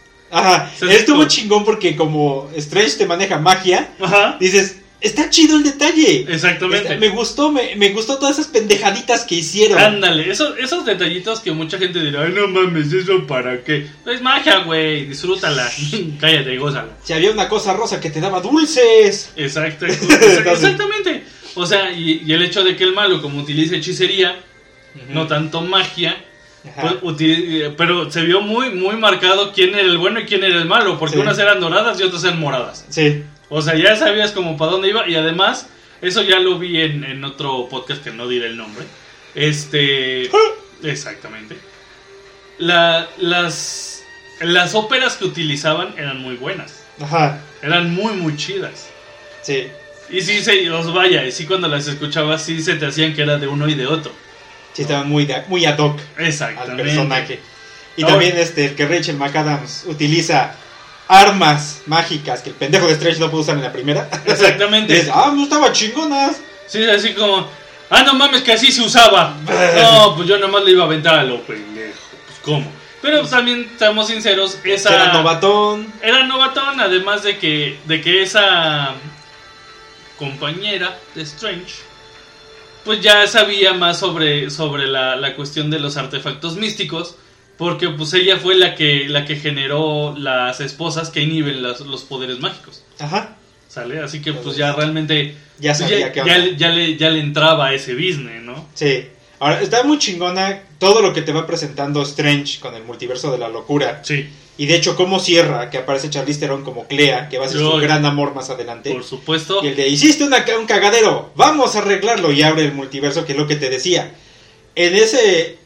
Eso que abre es donde está este Dormammu. Sí, efectivamente. Porque ella es hija de Dormammu. Entonces, vamos a ver cómo lo van a A manejar. ver, para la ¿cómo que, está, ¿cómo que le armaste de pedo a mi jefe? ¿Cómo que le ganaste? ¿Cómo? En los A albures, ver, no. po- Pues casi. Sí. Porque lo que le hizo sí fue un albur completote. O sea, Es que de niño era merenguero, cabrón. ah, pues, eso, eso deja mucho. Eso pagó la universidad. Entonces, está muy chingón que que es lo que ya te presentan. claro. Eso está, está muy chido. Y eso ya se va a ver más en las series del MCU. Efectivamente. Pero antes de que entremos ya de lleno en las series del MCU, vamos a hacer un pequeño paréntesis. Ya hubo una ligue de Venom de Tom Hardy con Spider- de Spider-Man de Tom Holland. Uy, A ver qué va a pasar, porque bueno, de entrada ya dejó un simbiotito. exactamente. Entonces ya está cantado un Venom con Tom Holland. ¿Qué van a hacer? a lo mejor tal vez no un Venom per se, Ajá. pero sí un traje negro de Spider-Man. Vamos a ver qué tal. Vamos a ver. Quiero pensar que lo van a meter para la película, si no es de Kang Dynasty, porque es de Avengers, Ajá. en la de Guerra Sí, sí. Secreta. Ajá. Va, si no es en una, es en otra. Yo me voy a más a la de Guerra Secreta. Sí, pues ahí es donde salió. Efectivamente. Vamos a ver qué tal. Ahora, ya está ahí cantado. Me gustaría que fuera Tom Hardy, pero bueno, vamos a ver, porque se lo va a comer. Sería, sería genial. Porque ahí sí serían los madrazos que sí quisiéramos ver. Exactamente. ¿Sale? Ahora, no vamos a hablar de Venom y no vamos a hablar de Morbius, que para esto ya están dentro del canon, porque al final de Morbius. Tooms de Holland se quedó En ese en universo. ese universo. Sí. Entonces, eso es para otro desmadre, porque todavía no terminan de decir qué onda. Eso, eso no me cuadra, ¿sabes? ¿Por qué? Porque estamos de acuerdo que a, a Venom, a ese Eddie Brock, lo regresan a huevo. Ajá. Bri- brilla y, Y, se lo va. regresan a su universo. ¿Por qué con Edward Toomes no? ¿Qué pasó ahí? Es algo que que no no, no termina No de cuadrar. Es lo que te decía, por eso no vamos a hablar de ellos ahorita. Porque todavía como que no cuaja ahí. Ándale, exacto. Pero Porque bueno, todavía la pelea por esos dos niños está en veremos. sí. Sí, todavía. con el abogado, ¿verdad? Sí, porque uno le dice al otro, este, Exacto. tu papá es un pendejo, tu mamá es una huevona, ¿no? Exactamente, pues, Eh. sí, sigue Eh. siendo un pleito de, De divorcio. Exactamente. Pero bueno, empezamos con las series ya dentro del MCU. Que son, empezamos con Daredevil, que es la mejor de esa primera camada que salió. Mira, yo, yo aquí voy a, voy a dejar que hable el experto, la neta, porque te voy a ser sincero, no vi Daredevil, no vi Defenders, no vi Jessica Jones, no vi Luke Cage, y por supuesto, no vi este Iron Fist. Iron Fist. Eh, O sea, Punisher digo, tampoco, ¿no? no, Punisher, vi un par de episodios, sí dije, órale, este güey sí está bien, ñero. Y hasta ahí quedó. O sea, me gustó por el hecho de que manejan bien un Punisher que sí es sumamente violento, que él sí es un antihéroe en toda la extensión de la palabra, Amargado. amargado, pero hasta ahí, porque no vi más, no pude desenvolver más el personaje para yo crear un criterio. Bueno, vamos a descosernos un poco. Venga. Empezamos con Daredevil, sale de 2015 a 2018, Charlie Cox, que lo, ya lo presentaron en las películas y ya está en Y la serie de She-Hulk. Exactamente, que que dices, ya va a ser Daredevil. Ahora, una, una cuestioncilla ahí, y esto es como lo único que voy a comentar. Yo había visto a un Charlie Cox muy serio en la película, digo, en la película, en la, en la serie de Netflix de, este, de Daredevil. Aquí como que le hicieron un soft reboot. ¿Por qué? Pues por lo mismo de que muchos superhéroes pues son cagadillos, echan acá el chistorete. Y son, son Disney. Exactamente, exactamente. Para que- gracias por esa aclaración y por ese punto mágico. Sí, O sea, son Disney, fin. ¿no?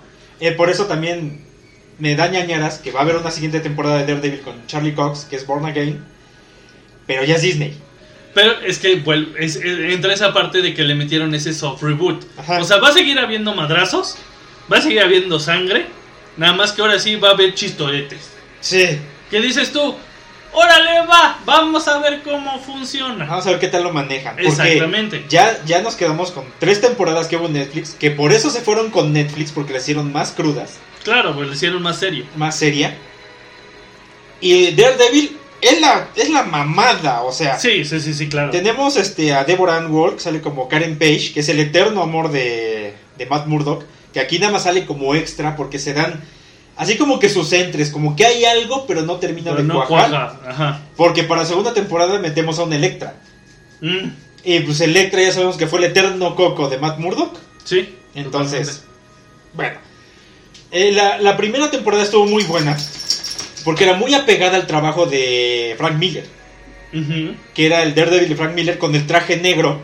Que Sí. era un pants negro, todo cubierto y salía a romperse la madre. Claro. Eso estuvo muy Así que chingón. los inicios de, los inicios de de Daredevil. Daredevil. Y ya te empezaban a hablar de un Kingpin. Claro. Y lo- estaba muy chingón porque cómo lo manejaron, todo lo que te presentaban, incluso eh, eh, cómo surge ese traje rojo clásico, Uy, estaba muy, muy chingón. Me gustó todo lo que manejaban. claro. Esa dualidad, Matt Murdock, abogado, y este Daredevil, justiciero, que no tenía nombre, pero era un justiciero. Y que incluso los detalles que te daban de que conseguimos este lugar porque estaba baratísimo, porque después de los madrazos de Avengers 1, este, esta zona fue de las más este, afectadas, por eso nos dejaron el lugar baratísimo.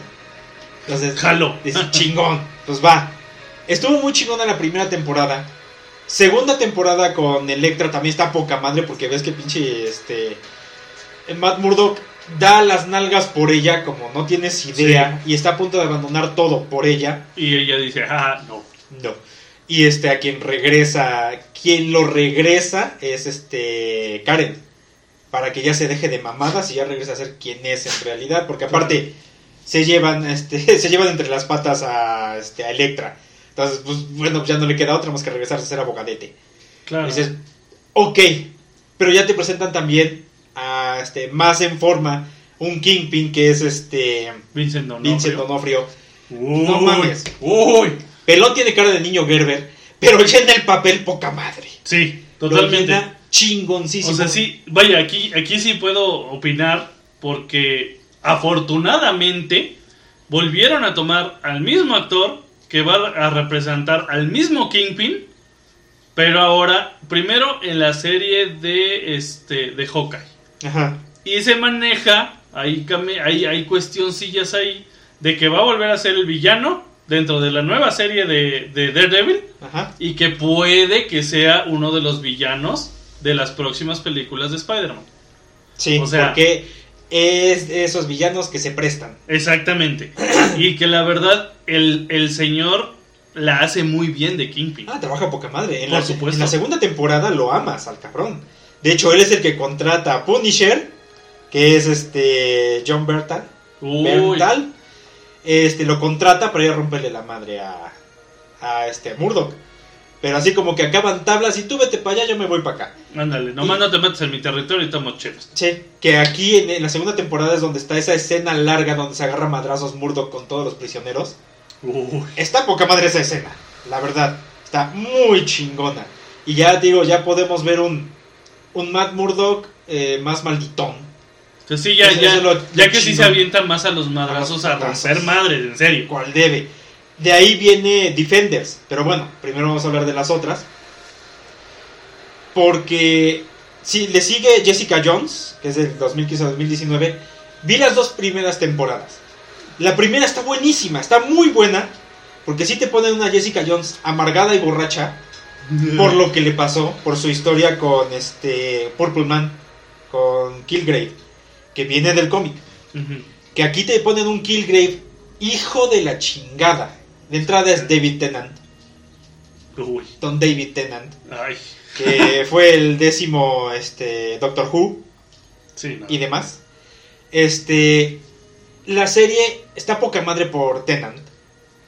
Jessica Jones, que es Kristen Ritter, trabaja poca madre y si te la crees de que es una amargada hija de la chingada. Sí, sí, sí. Eso sí, vaya, lo poquito que llegué a ver, sí. sale Carrie Ann Moss y te presentan a Mike Colter como Luke Cage Uy, que aquí bueno ya sabemos que la este que Jessica Jones también es recogelona y locota tiene sus que veres con Luke Cage pero está Sí. la primera temporada está muy buena porque Killgrave se lleva toda la temporada por sus poderes que tiene que con lo que dice le hacen caso no. y aquí te ponen que Jessica Jones ya usaba sus poderes por el accidente que hubo y que casi muere y el, un científico le da los poderes por salvarla. Ella empieza a demostrar esos poderes. Killgrave la conoce y la controla.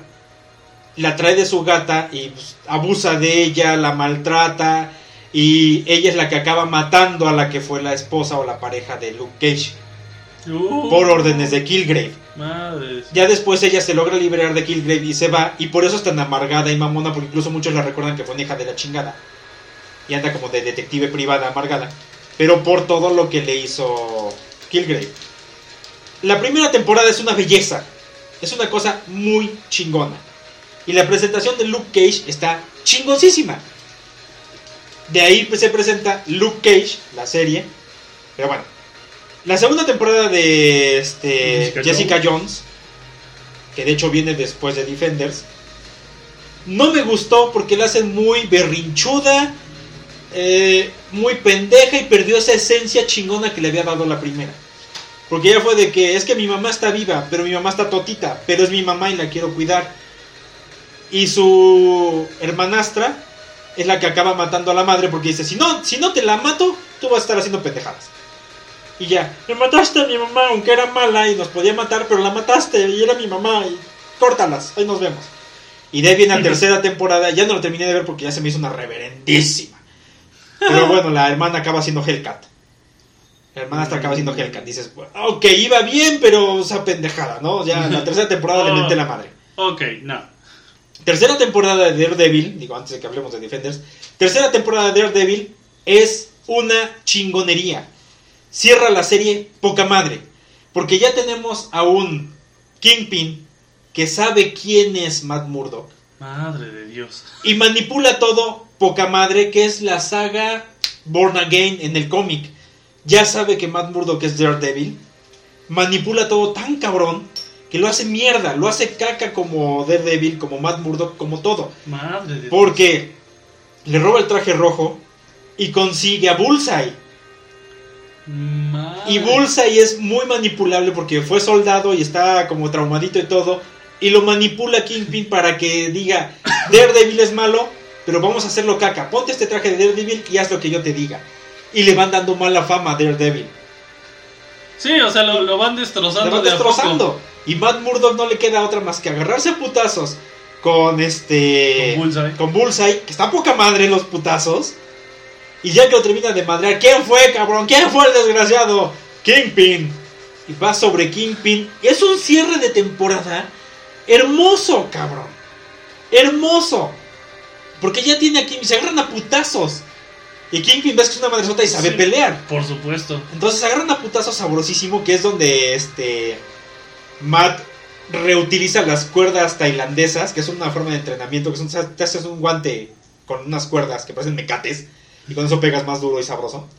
Con eso le termina de romper la madre a este A Kingpin, Kingpin.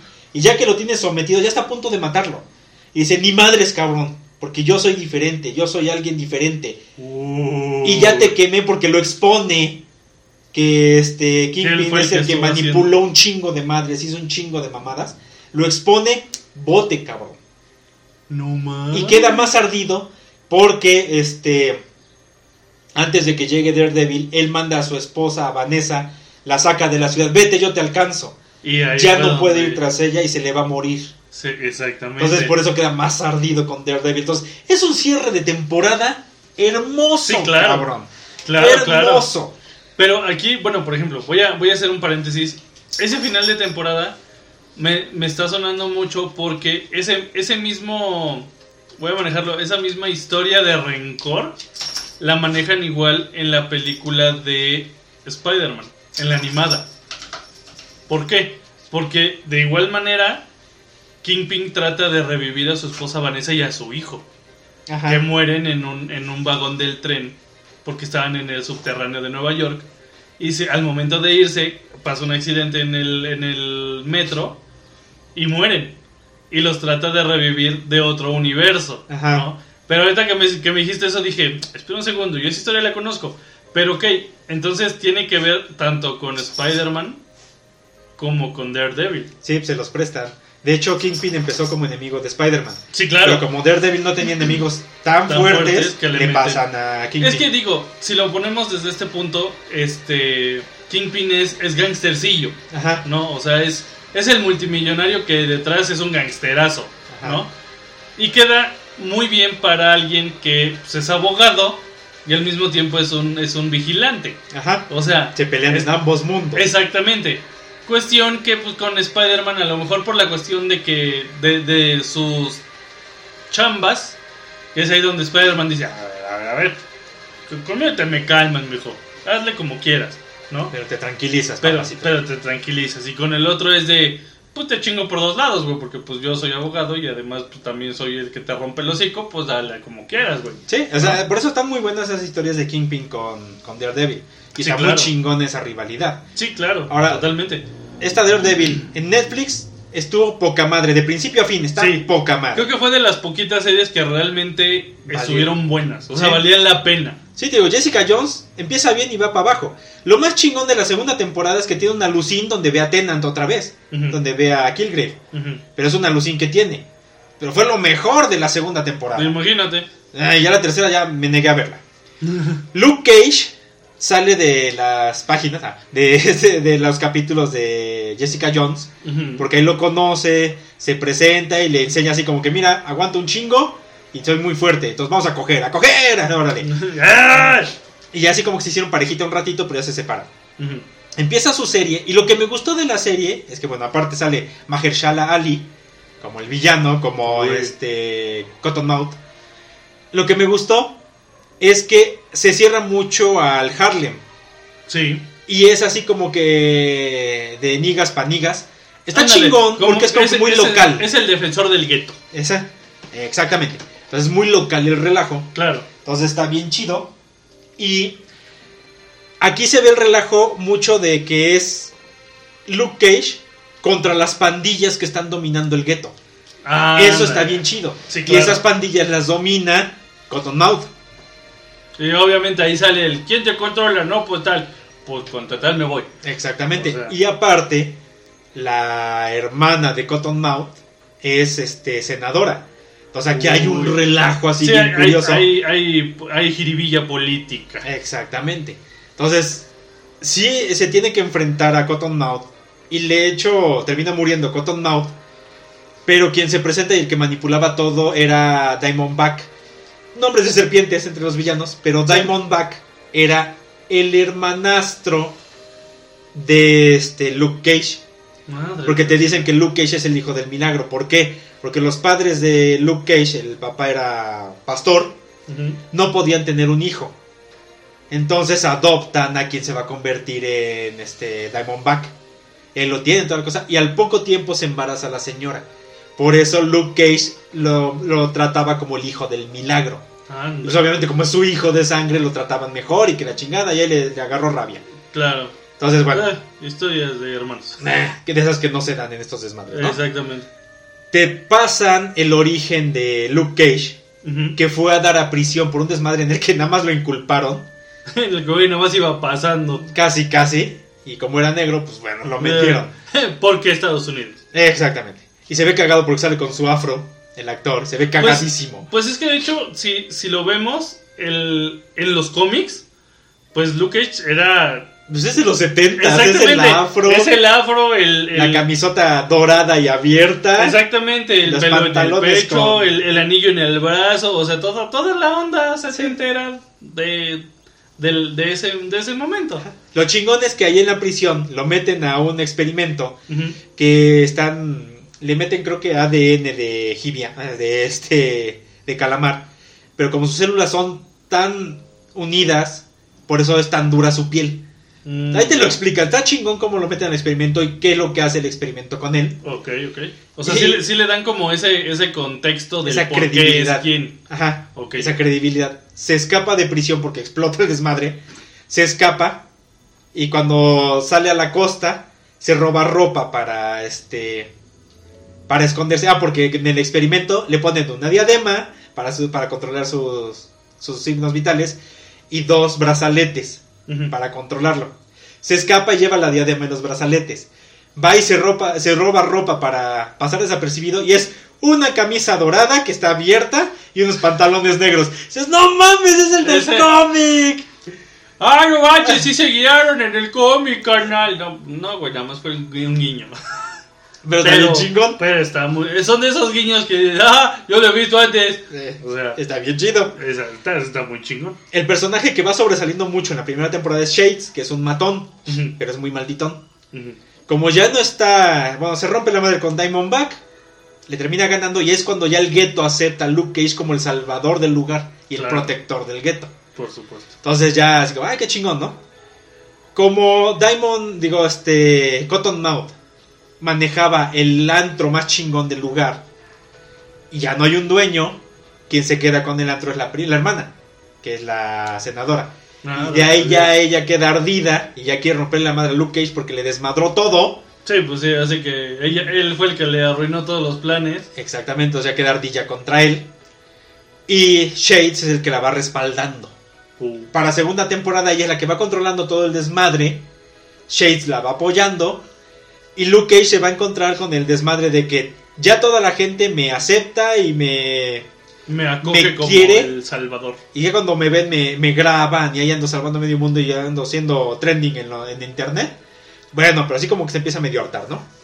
Ah, se me había olvidado comentarte que, bueno, desde Daredevil aparece Rosario Dawson como...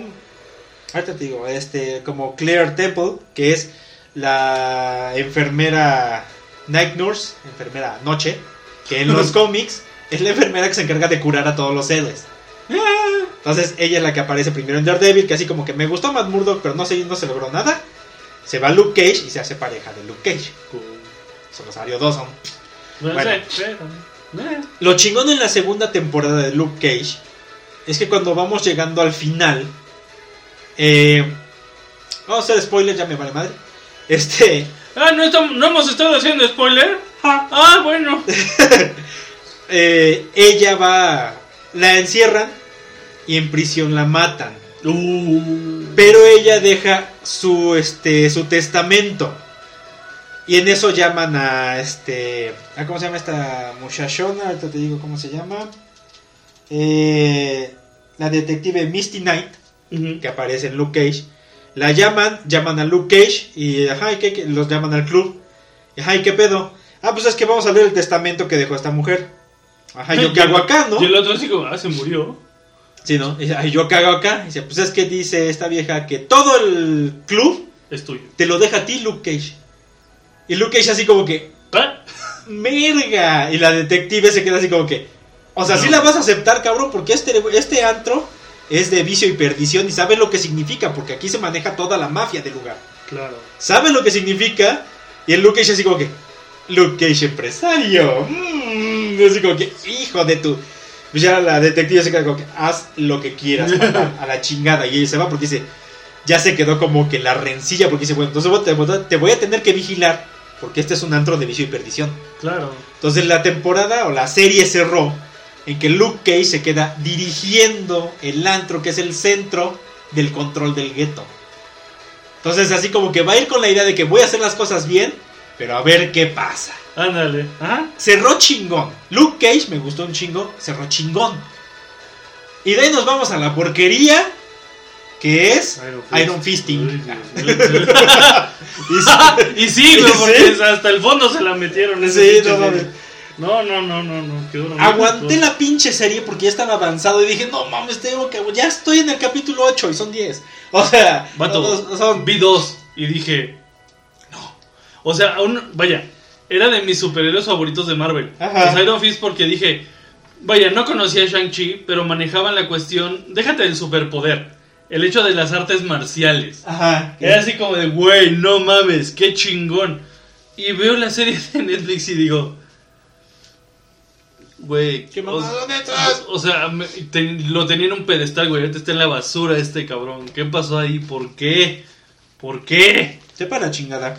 Pero Finn Jones, que lo hace de Danny Rand, iba al papel. Pero eso de que en cada puta presentación era soy Danny Rand, el Iron Fist, protector de Kunlun y tú, ah, sí, ya, ajá. La décima vez que lo escuchaba dices, ya, cabrón, haz algo. Ya nos quedó claro. Ahora salva el mundo, culero. Pero no mames, te lo pongo así. Se pone interesante hasta el capítulo 7. ¿De cuántos? De ocho. Creo que son 10. algo Madre de Dios, o sea. No. ¿Y sabes por qué se pone buena? Vato, a ver, pues, suéltalo ya. Porque se acuesta con la chica. O sea, Con lo, lo interesante de la serie es el delicioso. Eh, Nota al pie. O sea, porque el pedo es que, no. ¿Qué tal mal es la serie que el delicioso es lo importante? imagínate, o sea, Colin te ponen que más adelante se va a convertir en White Tiger, pero ella es parte de la mano. Y cuando conoce a Danny Rand, es de que este güey es bueno peleando. Lo voy a jalar a la mano. Claro. Entonces toda la serie se la pasa así como que, oye manito, te quiero presentar a alguien, pero es que soy Danny Rand y tengo que recuperar la fortuna de, de los Rand porque, porque nada más me perdí 20 años, o sea, no es nada. Y, y este güey se la apañó, ¿cómo? ¿Cuánto dices que te perdiste 20 años? ah, re poquito. Sí. Entonces, está ese cabrón como que quiere recuperar su fortuna y su renombre. Sí. Esta que la, lo quiere jalar a la mano, y ya presentan una mano. Dices, ok. Órale, Que, va. que en Daredevil, en la segunda temporada, te dicen, hay una mano, nada más. Hasta ahí queda. En este Iron Fisting ya te dicen que sí está la mano y que es esta. Entonces ya lo empieza a jalar y así, pero para terminar de convencerlo, pues echan el delicioso.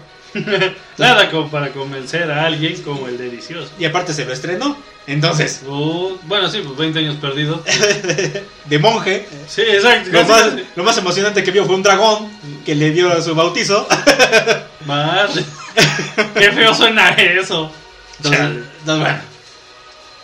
Y termina la serie y lo más interesante es eso y que hay una mano. Y ya te dicen, viene Defenders. Ajá. Dices, ok, vámonos a Defenders. Lo chingón es que juntábamos a estos cuatro personajes de la serie y vámonos a pegarnos porque ya viene la mano haciendo desmadres y viene la mano que ya resucitó a Electra. Madre. Tienen los rituales para regresar a la vida a alguien. Entonces, tenemos que frenarlo. porque tenemos que frenarlo. desmadre. porque aparte van a hacer un desmadre abajo de Nueva York, del Hell's Kitchen. No, ay, Entonces- todo Hell's Kitchen. ¿eh? Entonces, están haciendo un pinche desmadre que puede hacer que todo valga madre. Bueno, lo chingón es que vemos a Sigourney Weaver como líder de la mano. Uh. Entonces dices, ok, vamos. vale. Está chingón. Lo único que me faltó es que este Charlie Cox no sale con el traje de Daredevil, sino que sale nada más vendándose los ojos y rompiendo madres. Está chido. Eh, Y aparte sale el... Bueno, te dicen que ya este... eh, Luke Cage y Danny Rand ya son migis. No me acuerdo si sale segunda temporada de Iron Fist antes de Defenders o sale después. Pero ni la vi. Tan feo me quedó el gusto de la primera que ni vi la segunda. Bueno, Que dijiste, ¿para qué? sí, ¿para qué? O sea, ya de por sí maté tres. Tres neuronas, ya una... No, no. Entonces, hacen, aquí ya son, son migis, son compas. Cada vez que diste Luke Cage Varo, este baile presta. Eh, en una de las madrazos que están dando, hacen uno de los golpes especiales que hacen en el cómic. Que es este. Luke va a sostener algo que haga resonar un pedazo de metal. Y Danny Rand con su Iron Fist va a pegar y van a hacer una, una onda de choque que va a tirar a todos. Lo Oh. hacen en Defenders. Oh. Está chido. ¿Qué, qué dices tú? Vaya, Ay, vaya, ay, aún ah, mejorando. Ok, está chidito. Y vemos la serie de Defenders, está buena, son cuatro capítulos, son poquitos capítulos, Órale. Pero está muy buena. Pero es por cancelación, ¿no? Porque no. No, es que el relajo es que iba a haber una siguiente parte, pero es que termina como que el contrato con Netflix, Ajá, y que porque terminaron de cuajar ya lo de Disney. Entonces Disney Ajá. ya empieza, mándamelos, Ah, ver, regresámelos porque son míos. Rólamelo, carnal. Que de hecho sí hubo como, bueno, no bronca legal, porque pues realmente las series pues las terminaron, pero las seguías transmitiendo, o sea, las podías ver cuantas veces quisieras. Pero al día de hoy creo que ya está tanto este Daredevil como este creo que Luke Cage o Jessica Jones, no sé, en Disney Plus. Ajá. O sea, las series que eran de Netflix ya las metieron a Disney Plus. Ajá. ¿Qué dices tú? ¡Eh! órale, pues está Eso, chida. ¿no? Marvel, ¿no? Ah, exactamente, son Marvel, órale, bueno, venga.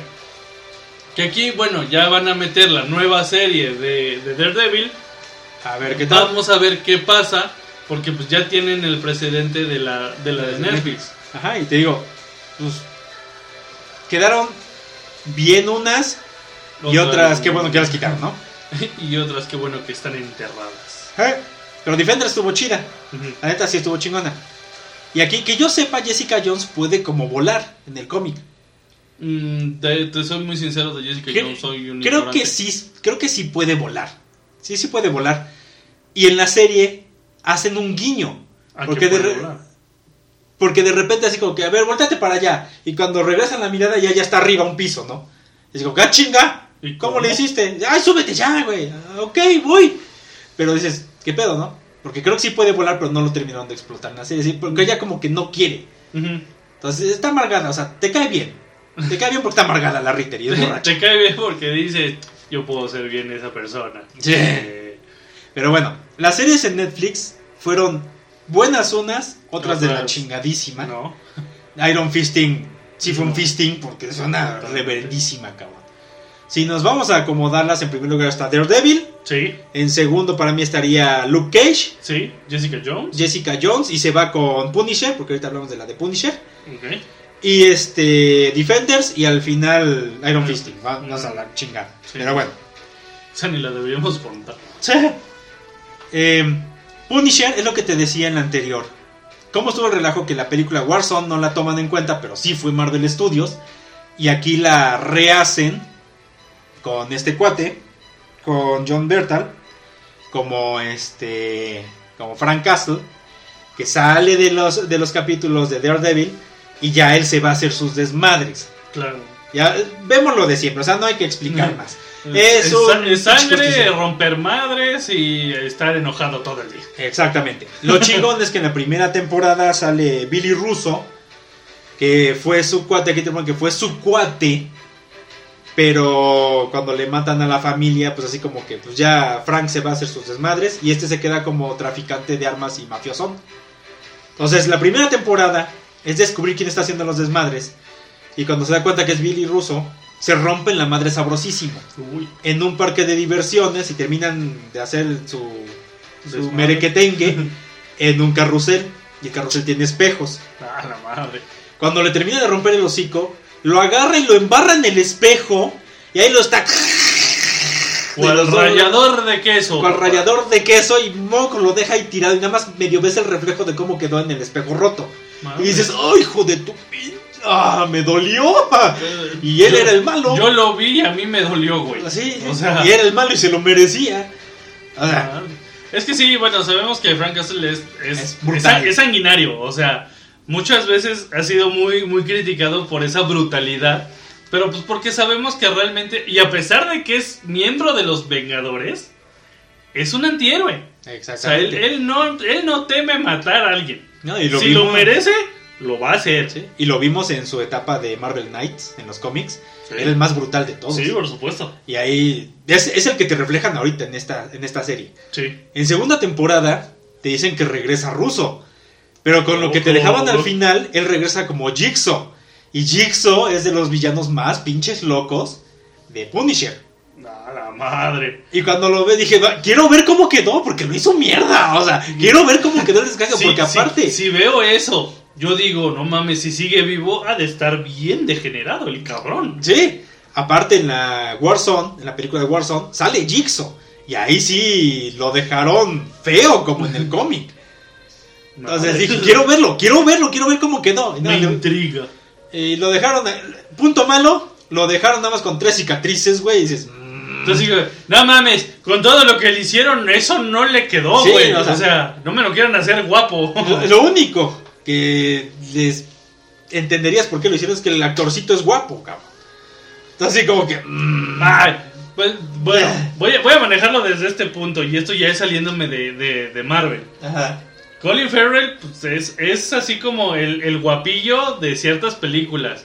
Y lo ves como el pingüino y ni siquiera se parece. O sea, Sí. así como de. "La, la, la, la". Es que como no, que- no porque sea guapo me lo tienes que dejar así, no mames. Es que aquí le apostaron a la cara. A cómo se veía. Pues sí, pero. pues, Pues bueno, sí. vaya. Sí. Tiene, vaya, tiene que haber un atractivo para la, la serie. Así que, pues, va, órale, pues. Yo siento que la segunda temporada como que aflojó un poquito. Ujú. Porque vemos a un Jigsaw que perdió la memoria. Porque está todo toto. Sí quiere ir a romper madres, pero están como que en un proceso de ¿De tratamiento quién- de quién psicológico soy? de quién soy.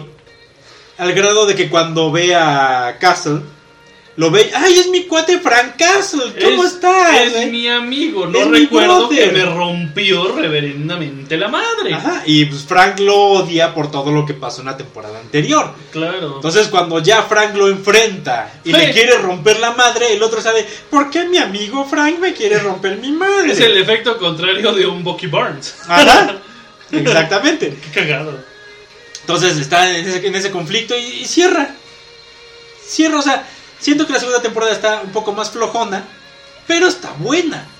Está buena. O sea, no, no pierde la esencia de romper madres, estar de malas y haya sangre. Exactamente. Bueno, pues mira. Está buena. Se rescata Está por buena. eso. Sí, está chidita.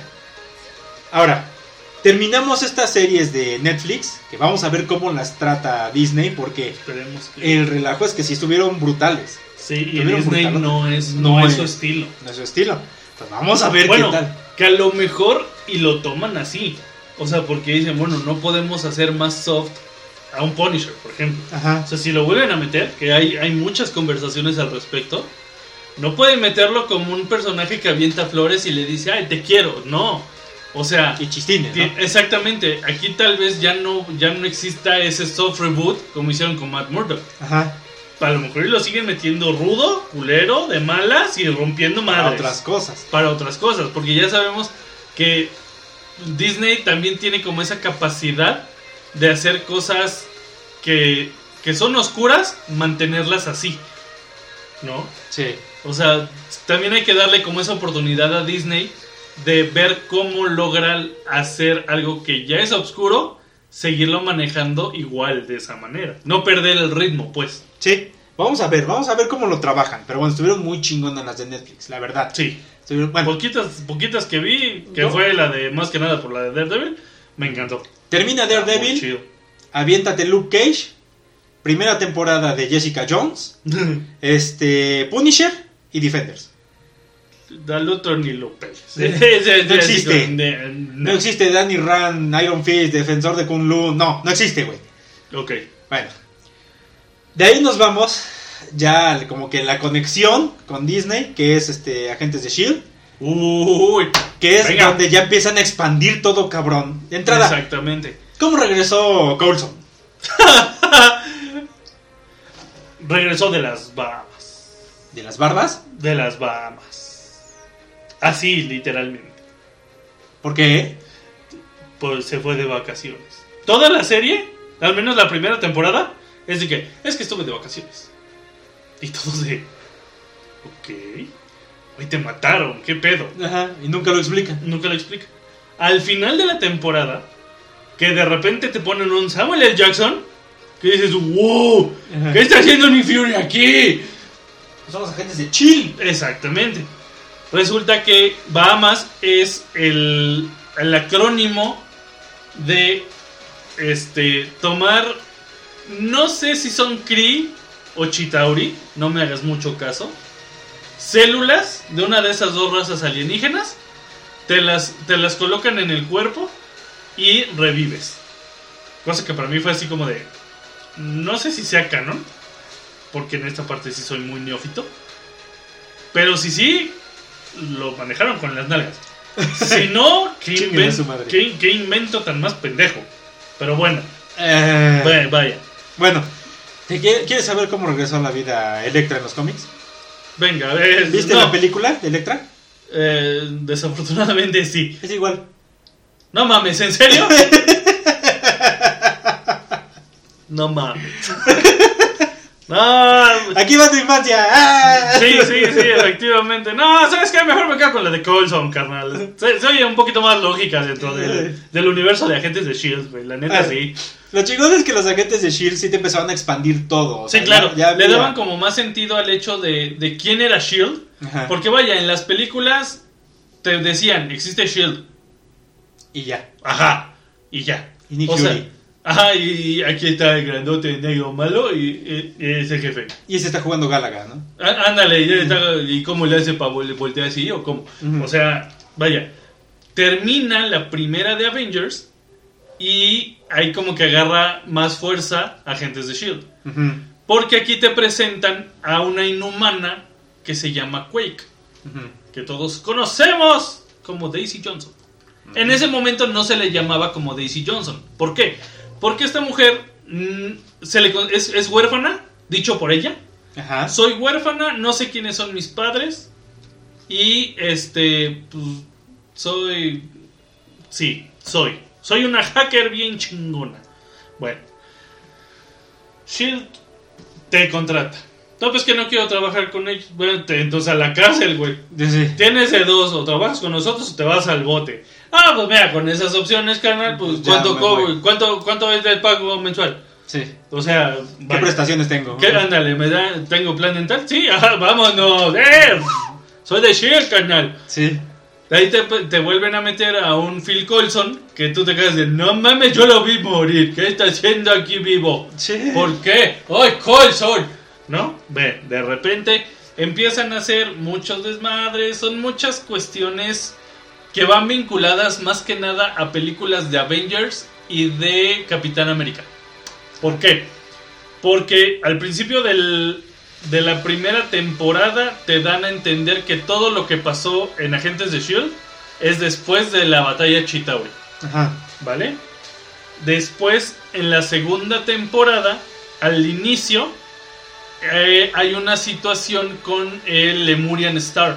Que tú dices, ese nombre me suena. ¡Boom! Es la nave en donde secuestran los piratas franceses a este a altos mandos tecnológicos, vamos a manejarlo de esta manera, de Shield. Para el final de la temporada, te das un sacón de onda y una pinche sacudida de mema porque te quedas de, espera, ¿cómo? ¿Qué pedo? Porque si, si, si, no, si no viste la, la película de Capitán América y el Soldado del Invierno, te vas a pendejar bien duro. Porque resulta que ahí es el, el cambio de Shield a Hydra. Ah, ya. Y dice, wow, espérate, ¿cómo? Aguanta, ¿qué está pasando? O sea que los buenos no eran los buenos y siempre fueron los malos, ¿qué está pasando? De repente te cambian todo el panorama y se meten a cuestiones de inhumanos. Tercera temporada. Ajá, que ya es cuando viene la serie de Inhumanos. Efectivamente. La que no que existe. sí, que exactamente. Que nunca existió. Resulta que a- a- a Daisy encuentra a su madre.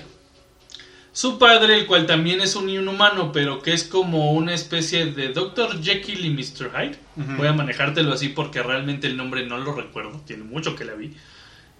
Este, tiene como esas dos personalidades donde el padre no quiere que su hija salga afectada porque la versión salvaje, entre comillas, no distingue. Ajá.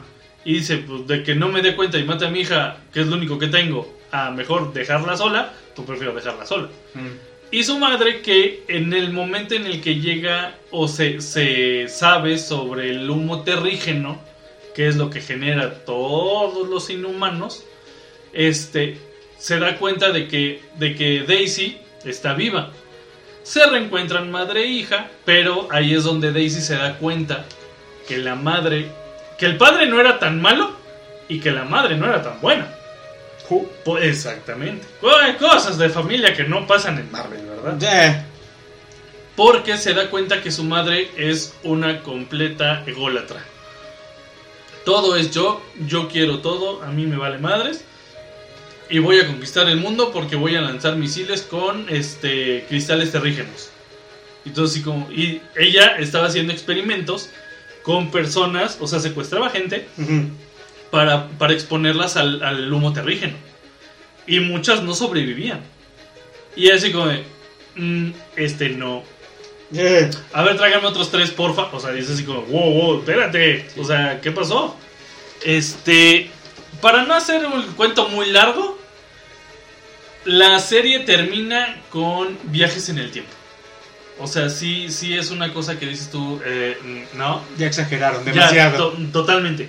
Porque de repente resulta que los agentes de Shield del presente viajan al pasado cuando apenas estaba generándose Shield y encuentran a los a los precursores de Shield, que no era Peggy Carter. Ajá. Sí, exactamente. Y pues resulta que salvan a uno, se pierden en el espacio-tiempo y resulta ser que pues, realmente es un desmadre. O sea, para el final cada quien está viviendo su vida y Colson termina aceptando porque resulta que a Colson lo metieron en el cuerpo de un robot, de un androide, Ajá. pero androide tipo no, no robotizado, como ya más humano Ajá. pero viviendo la vida de Phil Colson. Y hay otras cuestiones, pero son es entrar en muchos detalles de los cuales no vale la pena. Eh, Está buena, sí, está buena, porque sí te da a entender muchas cosas, al menos las primeras dos temporadas, ajá. de este del MCU. Pero de ahí en fuera, no. Para de contar. Sí. De lo bueno que vi es que metieron a Ghost Rider, el que el carrote. Ah, sí, este, Dani... No, Robbie Reyes. Robbie Reyes. Mm. Qué buen cameo ese. Qué buen cameo. Estuvo chingón. Muy chido. Pero bueno, de ahí nos pasamos a WandaVision. Que no mames, te juro, no, la- no las vi, no he visto las del MCU. La, bueno, las de Disney. Pero sí, todos los pinches días era de que. Ahí está Mephisto. No, ahí está Mephisto. Mephisto me obligó a hacerlo. Ay, Mephisto. Sí, sí. Ay, no mames, güey. Sí, sí, sí. Pero espérate, espérate, espérate. Esa es la primera, güey. La segunda fue que en el tercer, cuarto episodio Ajá. hay un. Bueno, empieza como. Todo, todo trata como sitcoms, Ajá. ¿no? Que hace su desmadre como sitcom. Efectivamente. Porque va como por temporadas, ¿no? Porque sitcom de serie de blanco y negro. Ándale, como, como sí. dependiendo en qué años, Ajá. ¿no? Porque primero empieza en blanco y negro. El segundo es como de tipo Bewitch, Ajá. ya más enterona. La tercera es como Full House. Ajá. La siguiente ya es, ya es en los 2000 o ya es como tipo Malcolm, Ajá. ¿no? Que para eso, con la de, la de los 70s, que es como Full House, That's a Bit Show, más o menos, Ajá. Resulta que Wanda se embaraza de la nada.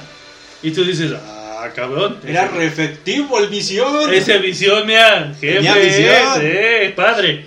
Resulta que da a luz a dos pequeños, a, a gemelos. Ajá. De la nada, vaya, en cuestión de 10 minutos crecen a como si tuvieran 10 años. Como Ese- sitcom. Como sitcom, tal Ajá. cual. Resulta ser que al final de la serie de Malcolm, voy a manejarla entre comillas, porque literalmente tiene un intro como el de Malcolm. Ajá. Párale de contar.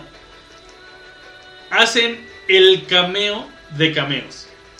Y nos hace ver la jeta de estúpidos a todos. Porque meten a Evan Peters como Quicksilver. Como Pietro Maximoff. Exacto. Todo mundo que sabemos de las películas de Fox de, de Hombres X, nos quedamos de... ¡No, mames, te- Tommy! no te pases de madre. Hasta, hasta en la misma serie, que quien está viendo de fuera es Darcy, la amiga de, este, de Jane Foster. Ajá. Hace un cameo, al igual que este Wu, el, el agente del FBI que andaba en la custodia de Scott Lang Ajá. hace también su cameo, su aparición.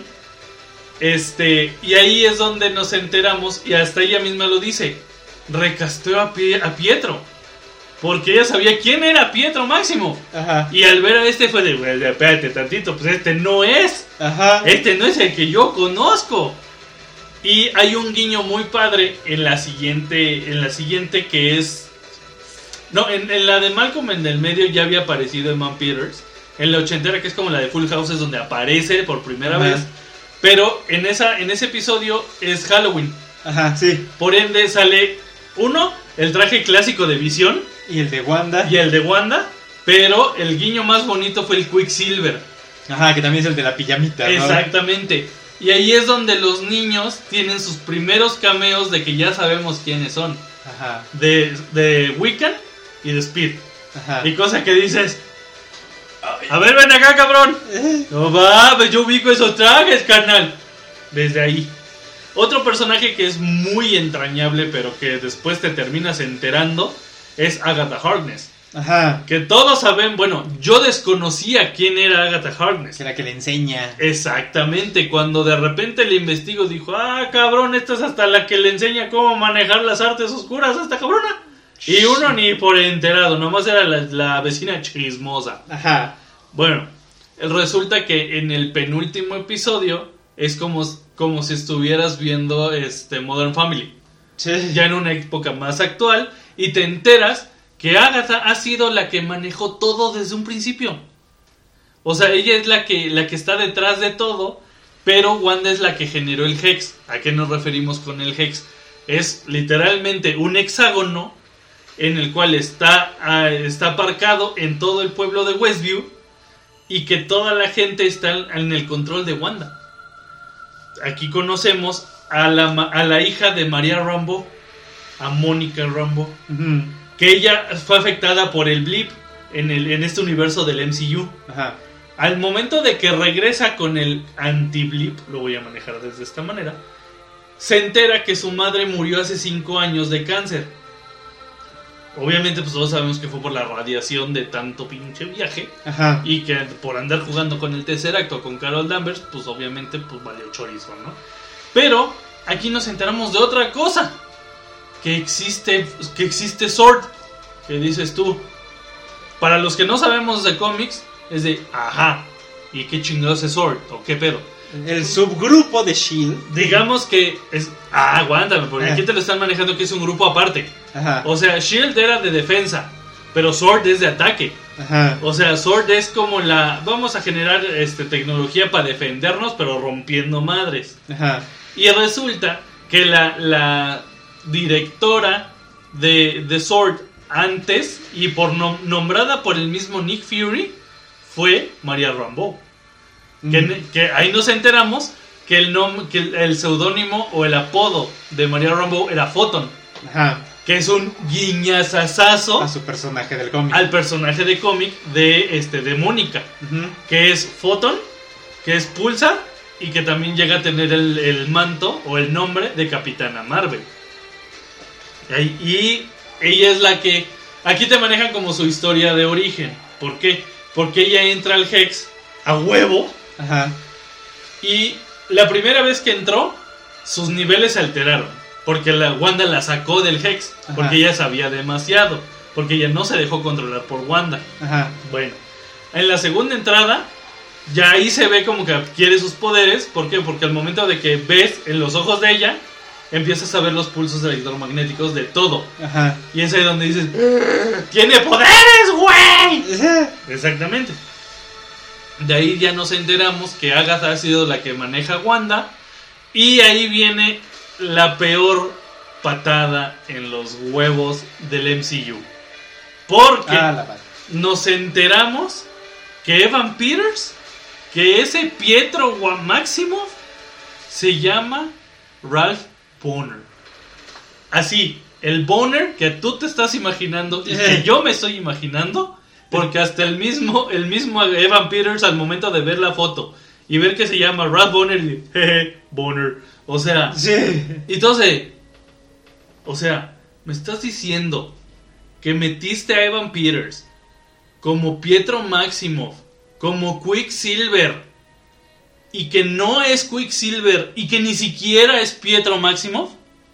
Sí, sí. ¿Qué, qué pedazo de ma- broma de mal gusto acabas de hacer? brutal. Sí, no mames. Todos, todos nos quedamos con la cara de estúpidos. Y yo más que nadie, porque entre mis amigos era de, güey, ya lo metieron, ya está el, el- el universo de X-Men en el MCU, güey. Por resulta que me pintaron dedo y dijeron, ¡ja! No, estúpido. Sí, sí, sí, sí, o sea, así nos quedamos todos. No mames, güey. Y de- desde ahí se le conoce como un Ralph Boner a toda a todo hay pendejo que generan los fans. Sí. O sea, no queremos que nos hagan otro Ralph Boner, ya, desde ahí se quedó. Hay que ver qué sacan. Exactamente. Pero bueno, ya vimos que de aquí desemboca al multiverso de la locura. Está Efectivamente. chido que al final sí se escapa Wanda. Efectivamente. Cuando tira, tira ahí la, la torre, la torre. del nombre místico bien raro. Sí. De ahí la segunda serie que tenemos es Falcon And the Winter Soldier. Muy buena porque es un, es un thriller de espías y de gobierno que sí te deja así como de no mames. Lo chingón es que regresan a Semo. Sí, claro. Lo regresan Y, chingón. y aquí, y aquí es donde en- entra un personaje que dices tú, Thunderbolts, no hay más. Porque entra al, este, Valentina Alegra de Fontaine. Hace su primera aparición y desde la primera aparición te da a entender que van a ver a huevo Thunderbolts. Por favor. Ya, están ya están confirmados. Desafortunadamente, yo quise ver a ese general Ross Ajá. como el Red Hulk. Desafortunadamente el actor falleció, Dios lo tenga en su santa gloria. Sí. Pero yo sí quise ver a ese Thunderbolt Ross como, el Red Hulk roso. Sí, Hay que ver si no, si no meten a los primeros Thunderbolts. Ya está el, ya están quienes van a estar. Ajá. Pero si te digo, voy a, voy a spoilear lo que viene ahorita más adelante. Bueno, ahorita vemos. Sí. O sea, sí está chingona la de Falcon y Winter Soldier. Sí. Y más porque terminan dándole el manto ya de Capitán América a Falcon. Es que ¿sabes cuál es el problema? Con al inicio, este Sam Wilson no quería el, el manto. Ajá, yo, yo- Se le hacía una responsabilidad brutal porque ya él ya había visto lo que hizo Capitán América. Ajá. Yo esperaba que hubieran seguido el cómic y se lo hubieran dado a Bucky. A Bucky. Sí, hubiera estado muy chido. Ajá. Pero. Y, y se ve que Bucky le conflictuó muchísimo el hecho de que le diera al gobierno el manto del Capitán América. Le conflictuó de madres. En primera, porque tanto Bucky como Steve ya sabían que en el gobierno no podían contar. En primera, por los tratados de Sokovia. Por todas las pendejadas que hubo. Exactamente, por todo lo que había ocurrido, ya no confiaban en el gobierno. Sí. Ya era una situación de decir, güey, es de nosotros, es por nuestra causa, es por nuestros medios, no por el gobierno. Sí. Y el hecho de que Sam dijera, ay, es que este escudo me da ansiedad, tome señor gobierno. El otro dijo, güey, es lo primero que te estamos diciendo, no mames. Bueno, ahí aparece uno de los primeros Thunderbolts, que es de US Agent. Ajá. Primero fue Capitán América, Ajá. que Sí. todos nos quedamos de, Qué pendejo. no mames. O sea, no, pero lo nos- chingón es lo nos- que lo terminan haciendo US Agent. Efectivamente, pero ¿por qué surge todo esto? Porque este hombre, eh, por quienes están peleando son los Flag Smashers. Ajá. Que en este caso lo met- no lo metieron como un villano tal cual, sino como una organización de este, expatriados por, por el blip, que al momento de que regresaron no tenían un hogar. ¿Sale? Y resulta que este, la líder, que en este caso es una mujer, que se llama... Este... Hoy se apellida Morgenthau, la mujer. Es como la líder de los Flag Smashers. Que en el cómic sabemos que Flag Smasher es un, es un villano, tal cual. Bueno. Ahí es donde Bucky es, la, es la, la voz de la razón de Sam. Y le dice, ¿sabes qué? Yo entiendo lo que es no poder llegar a ser lo que tú quieres ser. Ajá. Pero tienes que intentarlo en vez de decir qué hubiera pasado. Y de ahí es donde Sam Wilson decide entrenar, hacer mucha... Hacer lo que tiene que hacer como el Capitán América. Que para el spoilerazo, que digo, bueno, toda, Ajá. toda la charla ha sido sobre spoilers. Este, llega Bucky de Wakanda bueno, llega, llega Bucky con un este con un cofre que le dieron las Dora Milaje y le dicen a Sam, le dice a Sam, esto es tuyo. ¿Cómo que esto es mío? Sí, lo mandan de Wakanda. Cosa que te da a entender si estamos de acuerdo que Steve Rogers tomó Wakanda como su segundo hogar al momento de que ya no confiaba en el gobierno. Ajá. O sea, él ya era consciente de que iba, iba a heredarle el manto de Capitán América a, a Sam Wilson. Ajá. Porque de repente le hacen un traje de Capitán América a Sam Wilson con las alas. Ajá, que es el que muestra al final. Efectivamente. Que es el. Ahí es donde tú dices, ¿qué tan consciente era Steve Rogers de que le iba, a- le iba a heredar el manto a, a Sam Wilson, a. Falcon? ¿No? Dices, órale, qué chingón. Y el hecho de ver el traje sí te deja de, güey, está bien chido. Sí. Y hubo un guiño que me llamó mucho la atención porque se presenta con uno de los de los guardias de la ONU, porque es un, están en una reunión de la ONU.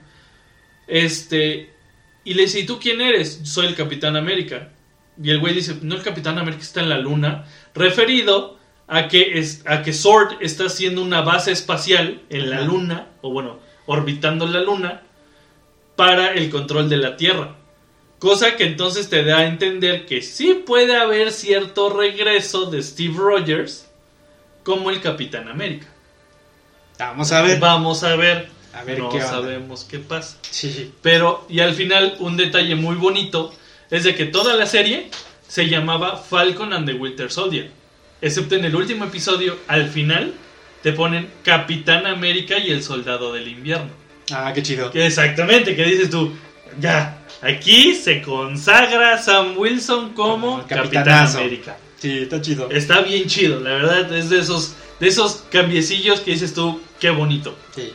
Ahora, nos pasamos a la serie de Loki, que fue de las más cabroncitas. Uy, uy, señora serie.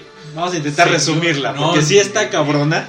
No mames, te dejo unos, unos mindfucks horribles, güey. Horribles. Digo, yo nada más vi que de repente empezaban a hablar de que empezó a brincar y la chingo de versiones de Loki, hasta Loki Cocodrilo. No, ese es, vaya, bellísimo. El- el- es, el, es el Loki que más am- Es más, Tom Hiddleston pasó a chingar a su madre porque todos amamos al, Coqui- al Loki Cocodrilo. Sí, Al Crocoloki. sí está o bien sea, está bien chingón.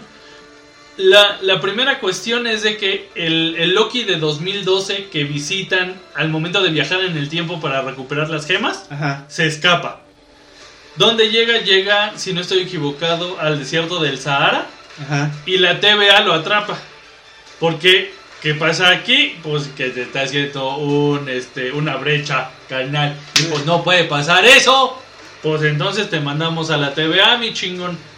Pues, ¿qué pasa? Que de repente llega Loki.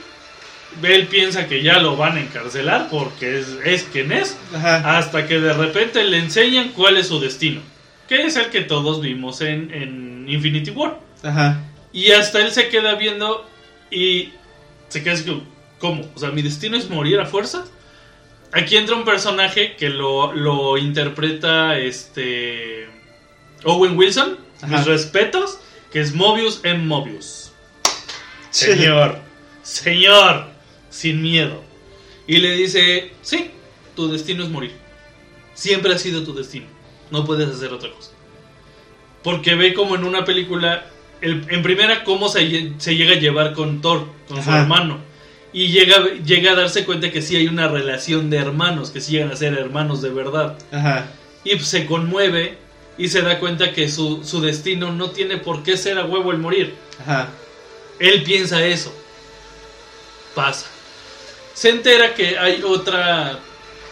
Es que no, no recuerdo tal cual cuál era el nombre de, de los que están fuera de su línea temporal, Ajá. ¿no?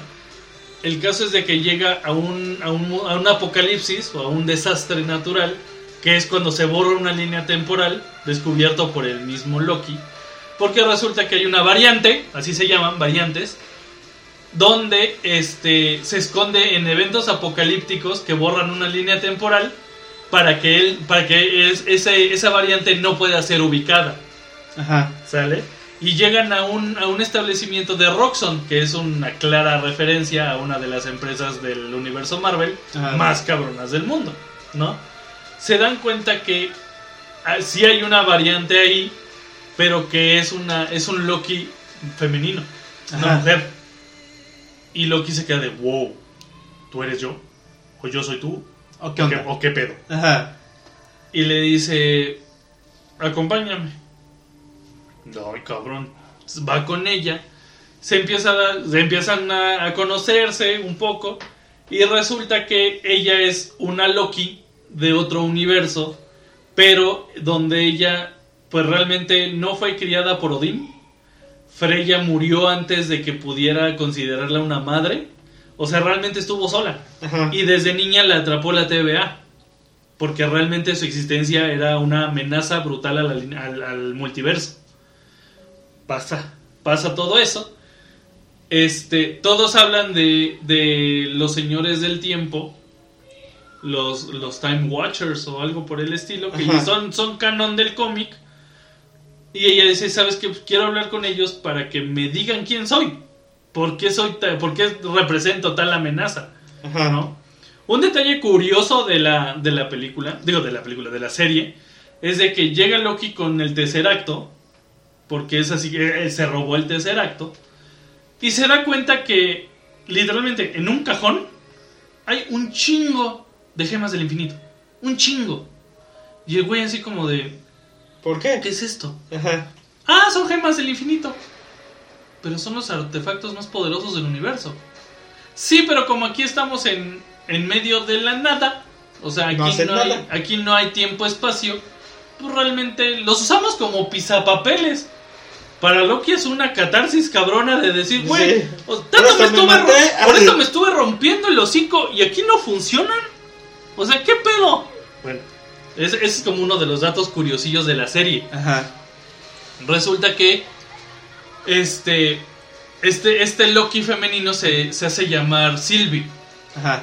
en el cual se van haciendo como más, más íntimos hasta que llegan a un punto en el que tratan de llegar a un, a un apocalipsis que es, es en una luna llamada Lamentis 1, Ajá. donde pues ahí es donde tienen que encontrar la cuestión de quiénes son los, los Time Watchers. Los manejo así porque realmente no me acuerdo del nombre. Ajá. Y resulta que uno de los personajes que se llama. Es una de las. de las líderes. Voy a manejarlo desde esta manera. De la TVA. Todo el mundo la odió, por cierto. Este. Para, para no hacer muy largo este asunto, llegan a la oficina de estos seres. Se dan cuenta que son androides. Porque Sylvie los intenta matar y se da cuenta que son robots. Así como de qué pasó, por qué, qué, qué pedo. Ajá. El caso es de que descubren y es, es la primera aparición de Kang. Ajá. Pero Kang. no, es, pero no es Kang. Ajá. Es aquel que, aquel que permanece. Ajá. ¿Sale? Que tiene un nombre específico en los cómics. Que es este. ¡Ay! Es que tiene varias personalidades el cabrón. entonces- Sí, exactamente. Tiene, este tiene un nombre en, en particular, pero no es Kang. Ajá. Pero él mismo lo dice. A mí me lo, lo dijo como guiño muy bello porque él expresando que tiene varios varios personajes o varias variantes en varios universos. Dice, en algunos me llaman conquistador. Y dije, wow, oh, oh, oh, oh, estamos hablando del mismo idioma, mi hermano. Si no soy Ramatut, no soy Iron Lad, entonces. Eh, exactamente, o sea, dice, pero aquí soy conocido como aquel que permanece. El Who Who Remain. Ajá. ¿no? Que, pues vaya. Y él, él dice que él es el creador de la TVA, pero que él no puede morir porque entonces habría muchas ramificaciones de la realidad. Por ende, los multiversos se expandirían. Ajá. Por ende, podría haber incursiones. Ahí es donde se, por primera vez se maneja lo que es una incursión, Ajá. ¿no?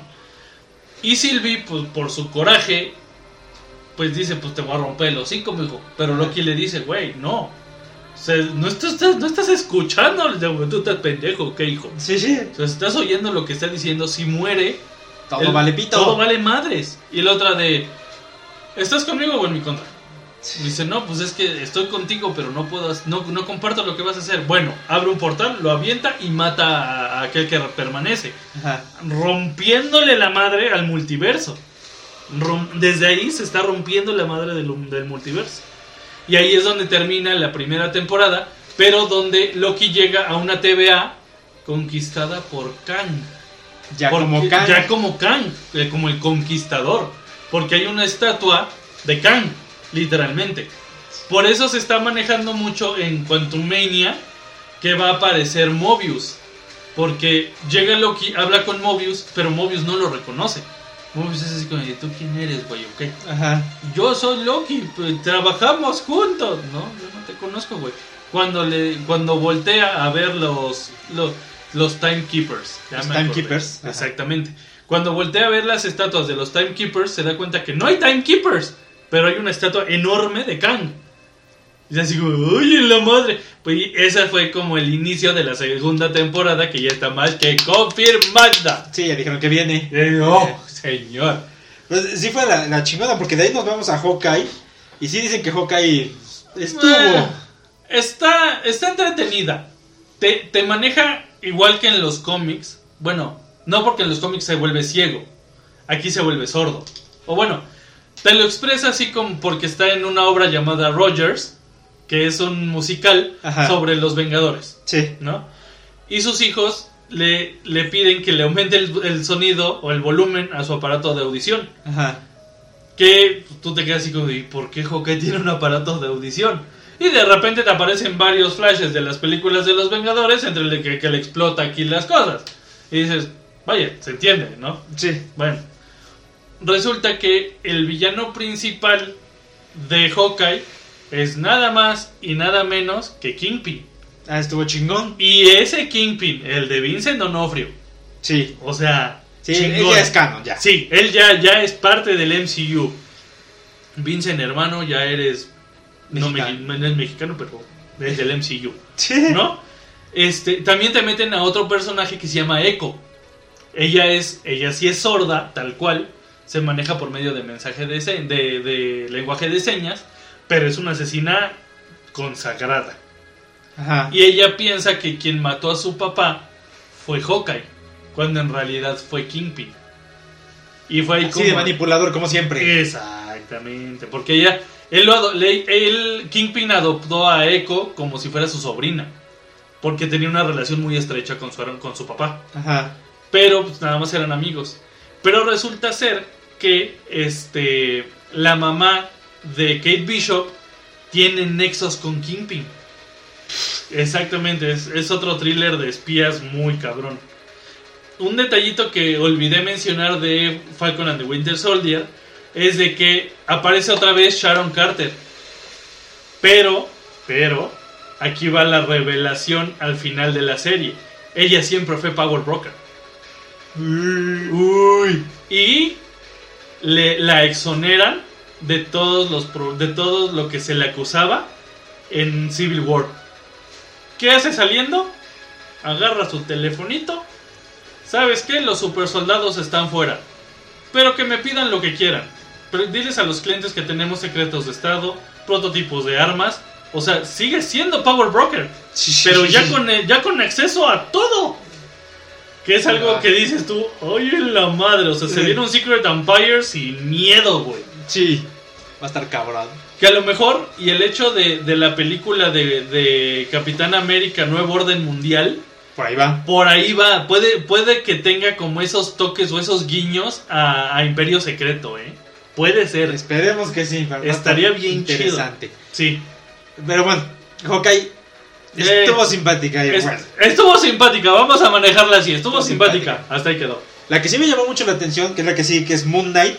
Uy, Estuvo muy buena. No, el hipopótamo, güey. Estuvo buenísima, buenísima. En primera porque era la primera iteración del superhéroe en el MCU. Ajá. Es más, en una serie. Sí, en Porque una nunca había en pantalla, güey. Exactamente. En pantalla. Porque aparte es Oscar Isaac, Señor. señor don actorazo. Sí, sí, sí, sí. Este, es Leto Atreides. Este, trabaja poca madre. Sí, Y llevaron muy bien el personaje, por lo que vi, porque no sabe si está viendo la realidad o está en su pinche alucín. exactamente. Y aparte pasa por todas las chingadas personalidades que tiene el personaje. Exacto, ese, ese último detallito que a mí me encantó porque al, al momento en que ya está como en su alucín ya muy cabrón, pero ya dentro de él, normalmente encuentra tres ataúdes. En uno sale Mark Spector, Ajá. en el otro sale este... Ay, su, su otro alter ego. Ajá. Sí, sí, sí. Y en uno hay un ataúd cerrado, pero que se está moviendo. Y todos y los dos así como de, ¿tú sabes quién es ese? No tengo idea. Pasa. Como un guiño a la tercera personalidad de Mark. Ajá. Pasa. Se queda como el como el detallito. Termina la serie, ya me estoy yendo como muy hacia el final de la serie, pero es nada más para, para terminar con ese guiño. Ajá. Este. Meten a, a- al villano principal, que el señor Ethan Hawke, qué bien lo hizo. Muy bien lo hizo. Pero aquí queda como tocado. O sea, sí queda Ajá. como muy afectado mentalmente por este. Por, por la deidad que era el avatar de este güey. Ajá. Este. Y lo, que, lo primero que ve es a Konsu. Pero en físico.